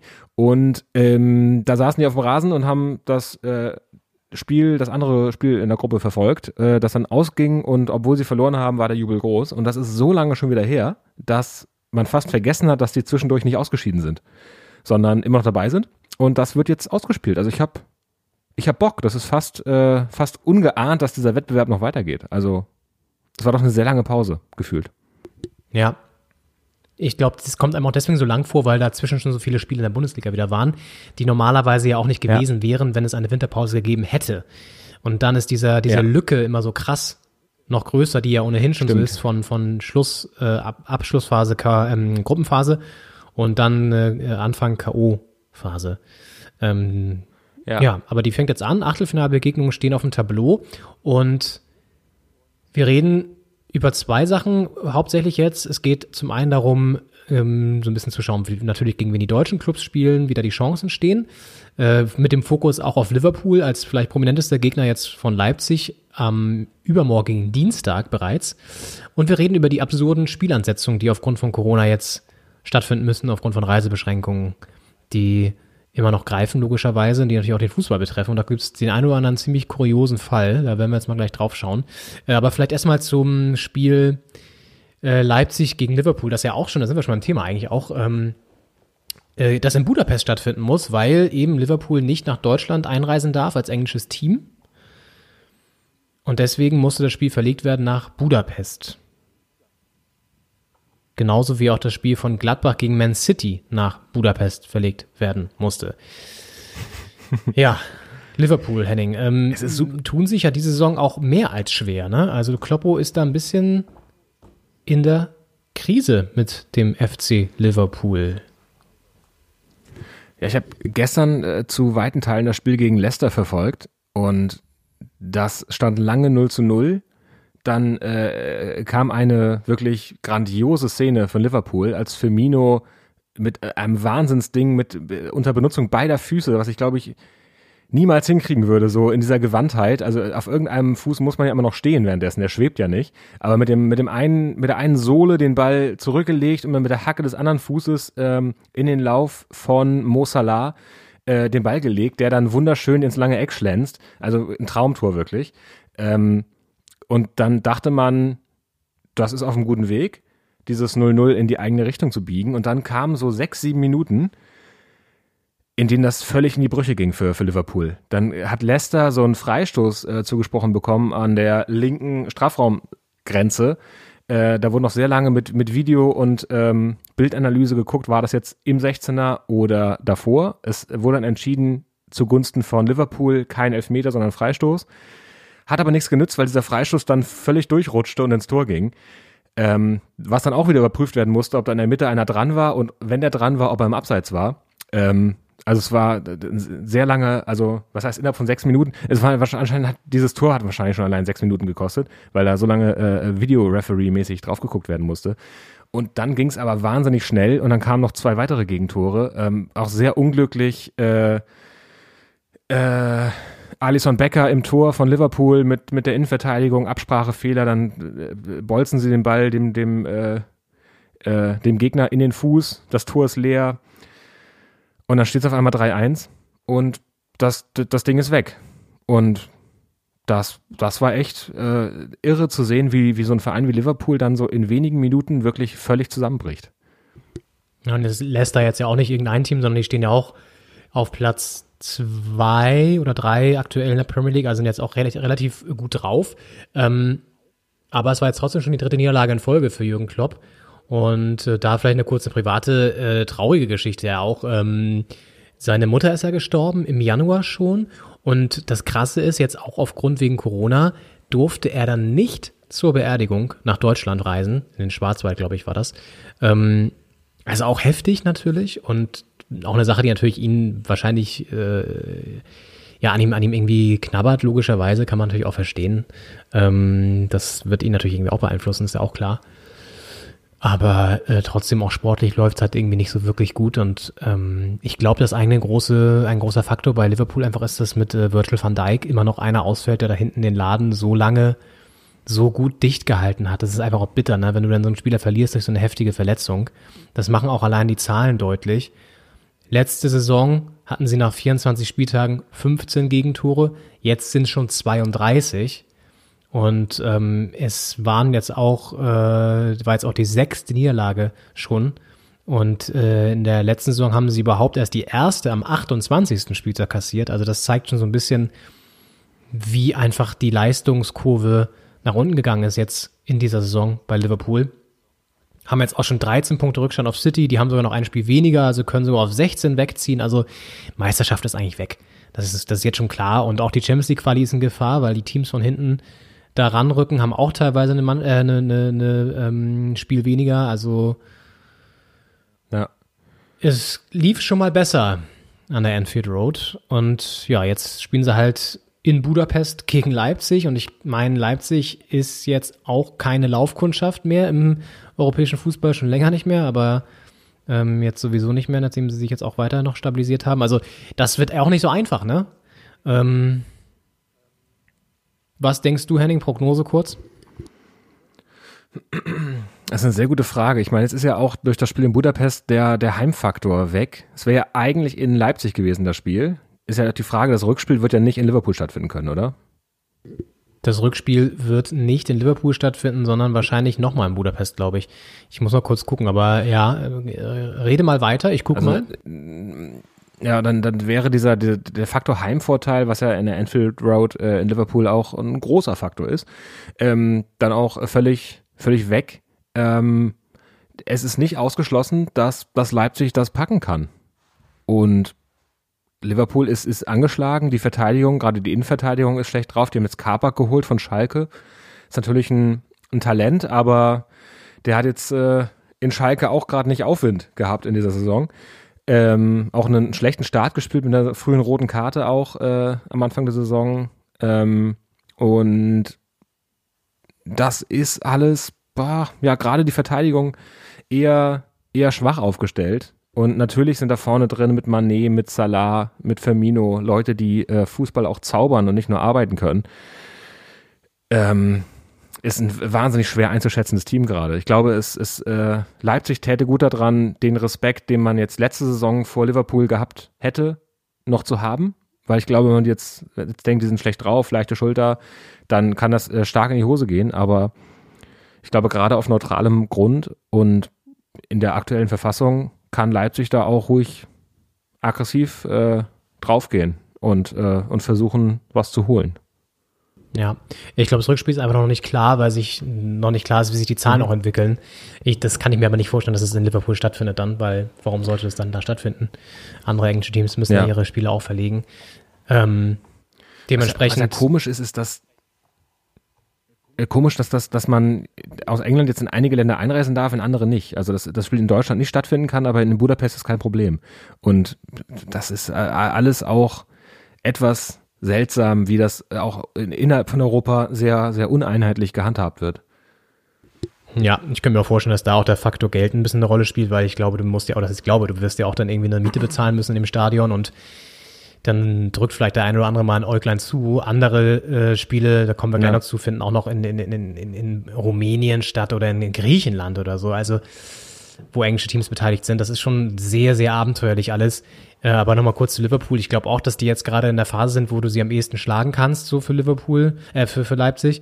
Und ohne jetzt natürlich mit Leipzig irgendwie großartig zu sympathisieren, äh, darum geht's gar nicht in dem Fall, aber äh, rein neutral betrachtet ist das ein Duell, was, glaube ich, selten so sehr auf einer Au Art Augenhöhe war, aber trotzdem hat Liverpool natürlich eine viel, viel größere Erfahrung und immer noch auch eine größere Qualität, gerade vorne im Sturm, ähm, die mit Salah, Firmino, Mané, der, das ist ja jetzt nicht weg. So, aber hinten ist halt schwierig und wenn du da äh, ein, zwei Nadelstiche setzen kannst, dann kann das natürlich ganz schnell dann auch ähm, in die andere Richtung kippen. Und ja, also für Liverpool auch die Wochen der Wahrheit so ein bisschen. Jetzt ähm, Champions League gegen Leipzig, Ja. dann Derby gegen Everton. Also wird auf jeden Fall nicht einfacher für, für Kloppo. Und ähm, ja, die anderen Ich habe Partien. mich gefragt, wie viel wie viel Kredit hat Klo- Kloppo in, in Liverpool? Weil ich meine, die Fans lieben ihn. Ich glaube, es sind keine Fans, die ähm, ihre Liebe leicht vergeben und dann noch leichtfertig wieder aus der Hand geben.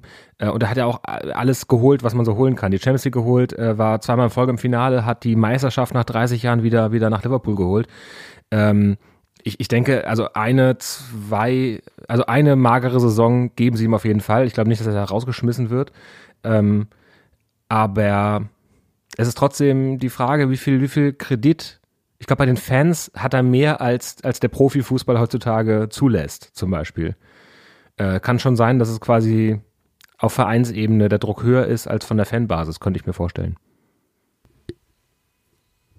Ja, ich glaube auch, dass die Vereinsebene natürlich weiß, was sie an ihm hat und auch was die Fans an ihm mögen. Und ich könnte mir vorstellen, dass er selber irgendwann auch ein bisschen müde wird. Ne? Also, dass er selber auch mal sich vielleicht irgendwann sagt, okay, die Saison, klar, zu Ende spielen ist logisch, dann irgendwie die nächste Saison gucken, was dann wird. Aber wenn die jetzt auch wieder so ein bisschen durchwachsener läuft, dann wird ja vielleicht auch der eine oder andere Spieler mal wechseln oder so, weil er sagt, okay, ich sehe keine Weiterentwicklung oder so, keine Ahnung, das ist jetzt alles so ein bisschen sehr negativ gezeichnet, aber ähm, muss man ja schon irgendwie fast mit einkalkulieren, dass er dann selber auch sagt, okay, komm, jetzt reicht's mir auch hier so mit dem Auslandskapitel, ich gehe zurück nach Deutschland und wäre zum Beispiel jetzt mal ganz äh, in die Box gesprochen, äh, ins Blaue, ähm, Nationalcoach oder so, Nationaltrainer oder so, keine Ahnung, steht ja auch Ja. mal im Raum.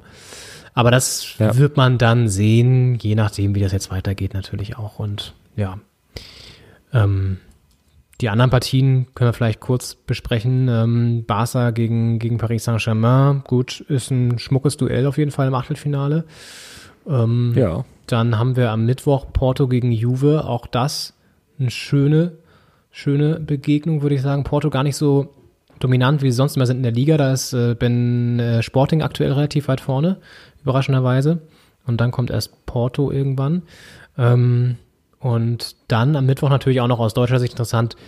Sevilla gegen Dortmund und Sevilla aktuell ganz, ganz gut drauf. Tabellenvierter in Spanien. Halten da oben ganz gut mit. Da ist Atletico ja ziemlich weit weg.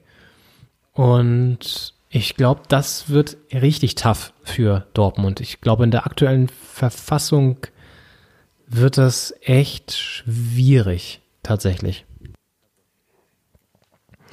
Ja, Sevilla, unangenehmer Gegner. Und äh, Dortmund ist ja, wie wir schon vorher äh, im Bundesliga-Teil äh, der Sendung gesagt haben, nicht besonders gut drauf. Und ähm, da muss man echt gucken. Das findet dann auch in Sevilla statt, das Spiel. Ne? Also Das Spanien ist ja, da kein eins der wenigen Spiele, was in Sevilla stattfinden darf.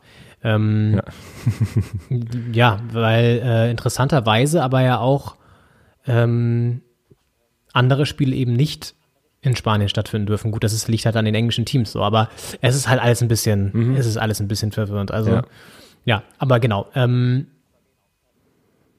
findet statt in Sevilla und Sevilla ist ja normalerweise eigentlich so eine Europa League Mannschaft, aber jetzt in der Champions League halt im Achtelfinale. Ähm, das ist auch nochmal interessant und ja, also hängt auch so ein bisschen davon ab, wie dann, es ist ja manchmal auch so, das haben wir ja auch schon oft gesagt, dass so eine Krise in der, in der Liga dann in der Champions League äh, in Vergessenheit gerät, weil man da dann plötzlich anders auftritt und ein bisschen befreiter auftreten kann. Vielleicht trifft das ja auch auf Dortmund zu. Ja. Ist ja, ich äh, erzähle ja auch von dieser legendären Saison damals, wo Dortmund äh, äh, auf dem Abstiegsplatz in der Bundesliga stand und in der Champions League aber äh, in der Gruppe brilliert hat.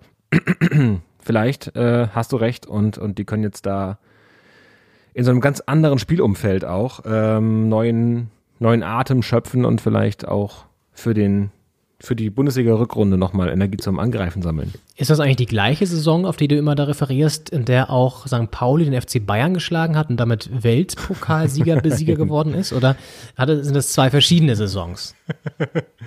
Ich rede schon von mehreren Saisons, auf die ich mich sehr gerne beziehe. Nee, das ist dann 2002 und das andere ist eher 2013, würde ich sagen. Okay, die Faktenchecker in unserer Redaktion werden das natürlich überprüfen, meine Damen und Herren. Und dann können Sie das, können Sie das zu Hause nach, nachlesen. Ähm, ja. Nee, aber wirklich kann ja sein, man weiß es nicht. Also es ist auch so eine Blackbox, in die wir noch nicht, noch nicht reingucken können. Ähm, soweit dazu und in, in der Champions League ist es aktuell, ähm, haben wir schon gesagt, Leipzig gegen, gegen Liverpool, also dann in Budapest.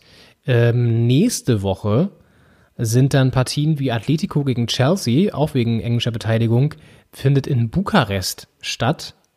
Und Gladbach gegen City wieder in Budapest. Also ähm, das sind so die Champions League-Partien, die verlegt wurden. Und ähm, am Donnerstag ist ja auch noch Europa League. Da spielt Bern gegen Leverkusen, die Young Boys gegen Leverkusen und Molde aus Norwegen gegen Hoffenheim. Und auch Molde als norwegisches Team darf keine ähm, gegnerischen Teams empfangen, auch nicht aus Deutschland. Deswegen findet das Ganze in Spanien statt. In äh, Villarreal und nicht in Norwegen. Das ist ja auch, ich, ich könnte mir vorstellen, dass, dass Molde so ein Team wäre, das, also jetzt gerade ist ja Februar und ähm, da ist ja Winter. Und Norwegen ist ja jetzt ein Land, das Winter auch wirklich durchzieht im Winter. Und ähm, ich kann mir vorstellen, dass man da jetzt als Team, wenn man da anreisen muss nach Norwegen, dann auch quasi mit den Verhältnissen vor Ort klarkommen muss, die die Spieler ja wesentlich besser kennen als die Gastmannschaft. Wenn das Ganze jetzt in Spanien stattfindet, wo es ja nicht nur quasi fanmäßig äh, neutrales Terrain ist, sondern auch was die Wintertemperatur angeht, das sind ja so 17 Grad oder so, nehme ich an. Ähm, das ist ja auch irgendwie jetzt nicht so, nicht, nicht heiß, aber halt auch nicht eiskalt, sondern irgendwo dazwischen. Und äh, das ist dann wirklich sehr neutral, weil du hast nicht mal, du hast den Fanvorteil hast du eh nicht, weil die Fans nicht ins Stadion dürften, aber du spielst nicht zu Hause, den Vorteil nicht. Du hast nicht die, quasi die Temperaturanpassungsvorteil. Das ist echt, äh, ich glaube, viel neutraler wird's nicht, wenn man was neutral austrägt. Ja, vor allen Dingen ist es ja auch immer so, dass es mit, mit Reisen verbunden ist, ne? die ja eigentlich auch verändert werden sollen gerade. Ähm, und ja. dann reist ja immer noch ein Team mehr, weil das ja nicht zu Hause spielen darf, sondern ja. es ist nochmal ein Team mehr. Ähm, mal ganz abgesehen hier vom, vom ja. Klima-Aspekt, meine Damen und Herren. Ja. ähm, ja. Nee, aber ist es ja einfach auch Wahnsinn, dass dann plötzlich so viele Reisen dann stattfinden müssen. Deswegen, und da reist ja immer ein ganzer Tross mit. Also es ist alles sehr, sehr bescheuert. Und ähm, deswegen hat der Trainer von Manu Ole Gunnar Solskjaer auch vorgeschlagen, hey, warum machen wir nicht einfach ein einziges Spiel im K.O.-Modus auf neutralen Boden, wo es ja eh schon häufig mhm. jetzt auf neutralem Boden stattfindet, und lassen auch nur dieses eine Spiel dann gelten sozusagen, anstatt jetzt immer noch Hin- und Rückspiel zu haben. Also quasi so ein bisschen wie er dann das verglichen mit der Champions League ähm, Turniermodus in, in, in Lissabon letztes Jahr. Ja. Ähm, fand ich jetzt gar nicht so doof, den, diesen, den Vorschlag. Ähm, weil das hast du ja dann immer noch, die, das Rückspiel ist ja auch noch meistens so. Und ähm, nicht nur meistens, das Rückspiel ist ja auch noch, aber das ist ja auch meistens noch mal, noch mal an einem anderen Ort auch. Also ja. schon, schon ziemlich. Das, das stimmt. Es, es kommt natürlich, also das Hin- und Rückspiel hat schon den Sinn, dass schon eher die Mannschaft weiterkommt, die auch besser ist. Äh, in einem Spiel, das ist ja quasi der Zauber des DFB-Pokals, dass da alles passieren kann. Ähm, und wir haben es ja letztes Jahr auch gesehen, dass dann RB Leipzig im, im Halbfinale der Champions League stand auf einmal. Äh, und äh, das wäre eventuell nicht passiert mit, mit Hin- und Rückspiel, weiß man nicht. Aber ähm, natürlich, es ist aus, aus so Praktikabilitätsgründen eigentlich nicht zu erklären, warum man doppelt so viele Spiele macht, wie vielleicht unbedingt nötig und die dann auch noch mit doppelt so vielen Reisen wie normalerweise verbunden sind. Also eigentlich ist das ein Modus, den man nicht spielen kann aktuell, aber der wird halt trotzdem gespielt.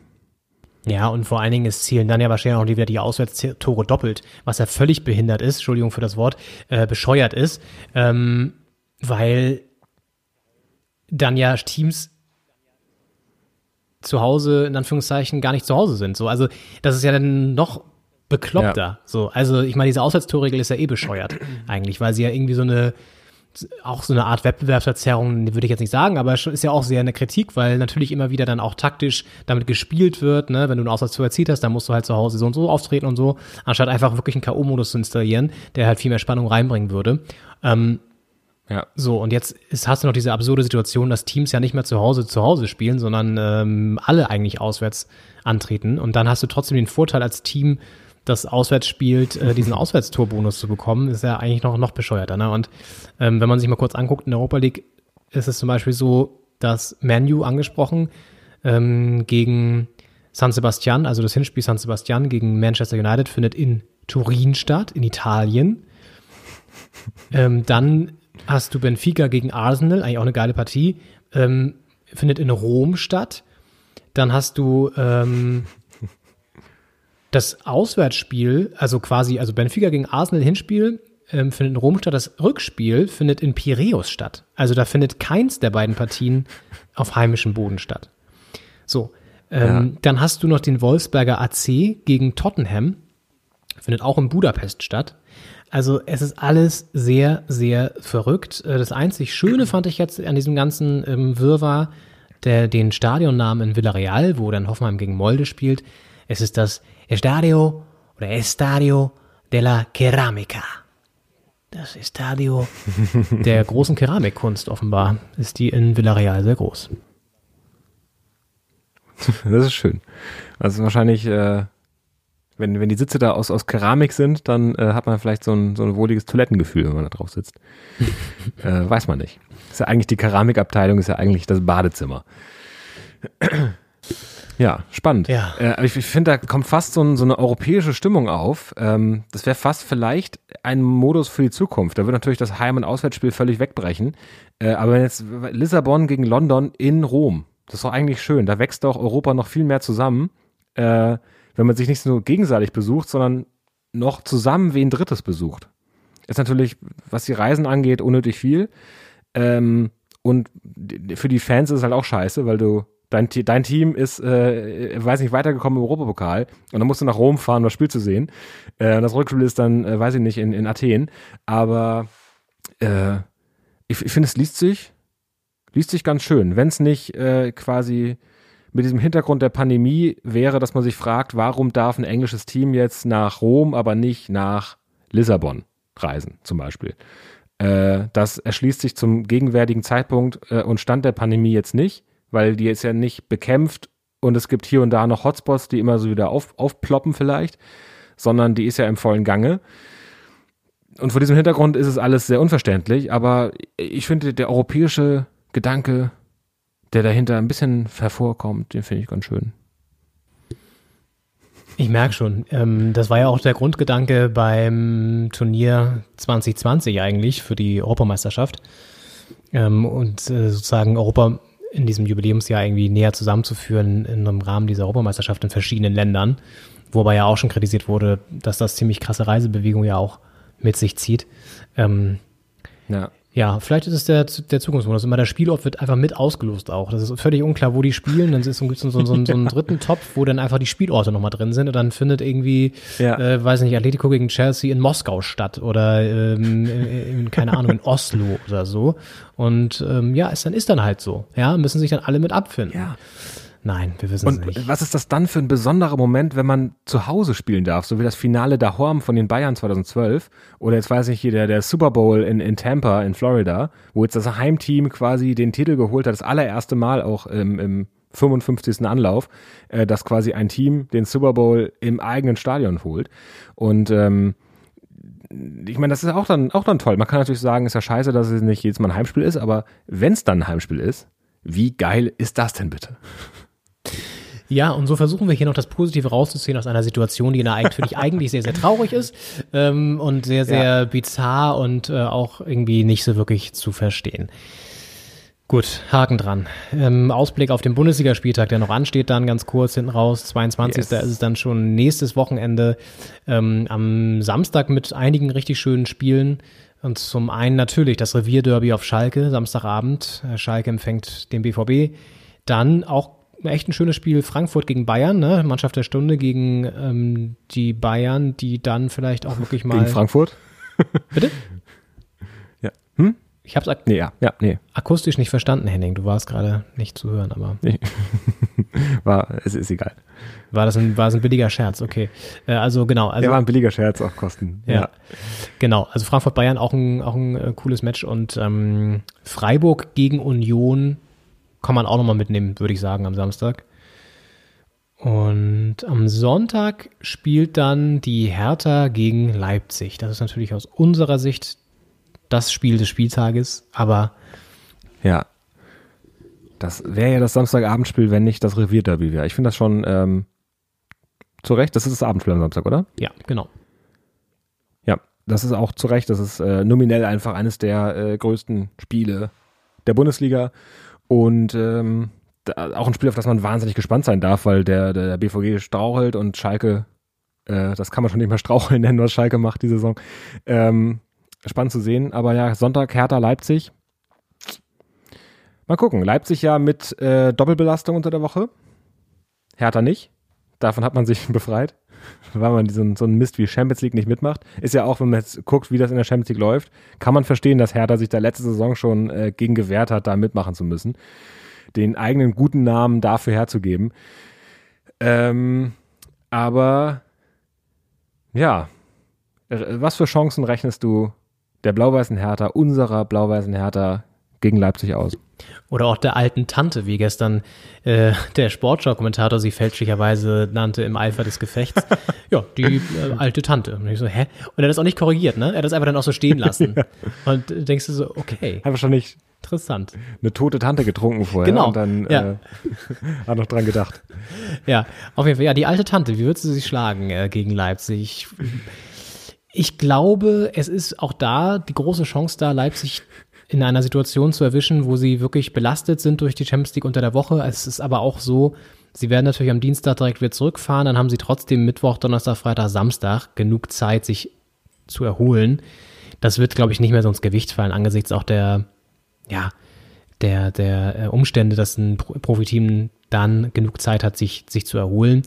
Aber eine gewisse Müdigkeit sich vielleicht trotzdem ja einstellt. Ähm, jetzt ist die Anreise von Leipzig nach Berlin auch nicht so weit. Also ich glaube, den Faktor kann man, ah nee, ja doch, genau, Leipzig nach Berlin. Diesen Faktor kann man vielleicht sogar ähm, vernachlässigen, aber Ruhe und, und so, so Arbeitskontinuität hast du natürlich dann eher, wenn du nicht verreisen musst. Und das könnte der Vorteil sein für Hertha. Ich glaube auch, dass er, wie gesagt, Kedira vielleicht sogar mal, na, von Anfang an glaube ich noch nicht, aber noch länger bringen wird. Dann, ähm, ja, bin ich gespannt. Also ich, in, wir sehen immer gut aus gegen Teams, die das Spiel machen. Und Leipzig ist ein Team, was das Spiel macht. Wir können kontern, haben da Ja. schnelle Leute jetzt auch. Das könnte auch uns in die Karten spielen. Also ich glaube fast, dass wir da mindestens einen Punkt mitnehmen. Hoffentlich. Ja, das stimmt. Emil, Emil Forsberg ist noch eine Personalie, die bei Leipzig demnächst wieder zurückkommen könnte. Jetzt gegen Augsburg am Wochenende hat es noch nicht gereicht. Äh, ähm, Liverpool ist das Ziel. Ähm, wenn das auch nicht klappen sollte, dann ist er wahrscheinlich gegen, gegen Hertha wieder dabei. Ähm, was ja Leipzig auch nochmal stärker macht, wenn der da vorne mitwirkt. Ähm, muss man abwarten. Wenn der jetzt zum Beispiel auch noch nicht für Liverpool fit wird, äh, ist er vielleicht umso ausgeruhter und fitter dann für das Wochenende und die Fahrt nach Berlin. Ähm, muss man abwarten, wie sich das alles entwickelt. Wird spannend auf jeden Fall. Ich freue mich, ich freue mich auf das nächste Wochenende, auf den, auf den Spieltag, ich freue mich auf die Champions League. und äh, große, große Freude hier. das wird eine runde Sache. Ja. Ja. Ja. Und wo wir euch dann nächste Woche empfangen, das entscheiden wir nochmal. Vielleicht verreisen wir auch nochmal irgendwie, weiß ich nicht, Piräus, Bukarest, Villarreal, vielleicht ins Estadio de la Ceramica nach Villarreal. Mach einfach von da aus mal eine Sendung, denn ähm, auch wir sind natürlich Ja. Hier äh, systemrelevant und ähm, wichtig für das, für das gesellschaftliche Leben als Doppelspitze der Fußball-Podcast, ja. Und ähm, Das stimmt. sagen, Wir haben ja jetzt auch eine Liste mit, mit äh, Ländern und Städten, wo die Einreise anscheinend nicht so kompliziert ist wie in anderen. ja, Äh, deswegen haben wir das eine ganz gute, ganz gute Auswahl. Richtig, und dann machen wir einfach noch, äh, deklarieren wir uns noch als Fußballverein und dann geht das Ganze, geht das Ganze bestimmt, bestimmt klar, würde ich sagen.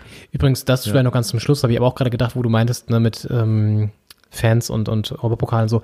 Ähm, Gladbacher Fans sind natürlich auch ganz schön gearscht. Ne? Dann hast du das Team schon mal jetzt in der Champions League und auch im Achtelfinale und dann kannst du es nicht mal sehen, das Spiel. Also unabhängig davon, ob das jetzt in Bukarest oder Budapest oder in, in, in, in, Gladbach stattfinden würde, kannst du ja nicht hin gerade. Und äh, wer weiß, ob Ja. nächste Saison wieder überhaupt europäischer Fußball gespielt wird in Gladbach, weil das sieht ja aktuell tabellarisch jetzt nicht unbedingt so klar aus. Ähm, Ja. Vielleicht über den DFB-Pokal, aber auch das ist ja nicht sicher. Also ist ganz schön bitter, auch für Gladbach-Fans. Das stimmt. Ich meine, die Union-Fans in Köpenick, die können sich äh, ziemlich sicher sein, dass, dass sie auch nächstes Jahr noch Bundesliga-Fußball in ihrem Stadion sehen können. Das heißt, die können da vielleicht sich drüber hinwegtrösten, dass sie jetzt die Bundesliga-Saison jetzt verpassen, äh, live vor Ort. Aber klar, für, für Gladbach ist das, ich will nicht sagen once in a lifetime, äh, aber ist die Frage, wann man mal wieder in die Gruppenphase der Champions League kommt und die auch übersteht, mal so ein K.O. Champions League K.O.-Rundenspiel äh, im eigenen Stadion sich angucken kann. Das ist nicht jedes Jahr der Fall und nächstes Jahr wird schwer.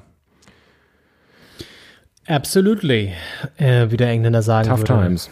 Ja, und damit Ja. würde ich sagen, machen wir hier ein Häkchen dran, ein Schleifchen drum und Ja. verabschieden euch in den Sonntagabend. Montag starten die Woche, wünschen euch einen schönen Start in die Woche. Wir melden uns dann nächste Woche wieder zur gewohnten Zeit am Sonntag zurück. Und Ja, der Himmel ist jetzt auch wunderschön blau und passt gut zum Sonnenlicht, das da draußen strahlt. Ich glaube, ich gucke mir das gleich mal von draußen deswegen an. nix wie raus jetzt hier. Ja, das war's. Doppelspitz der Fußball-Podcast Podcast für, für diese Woche. Macht's gut. Bis zur nächsten Woche. Ciao. Ciao.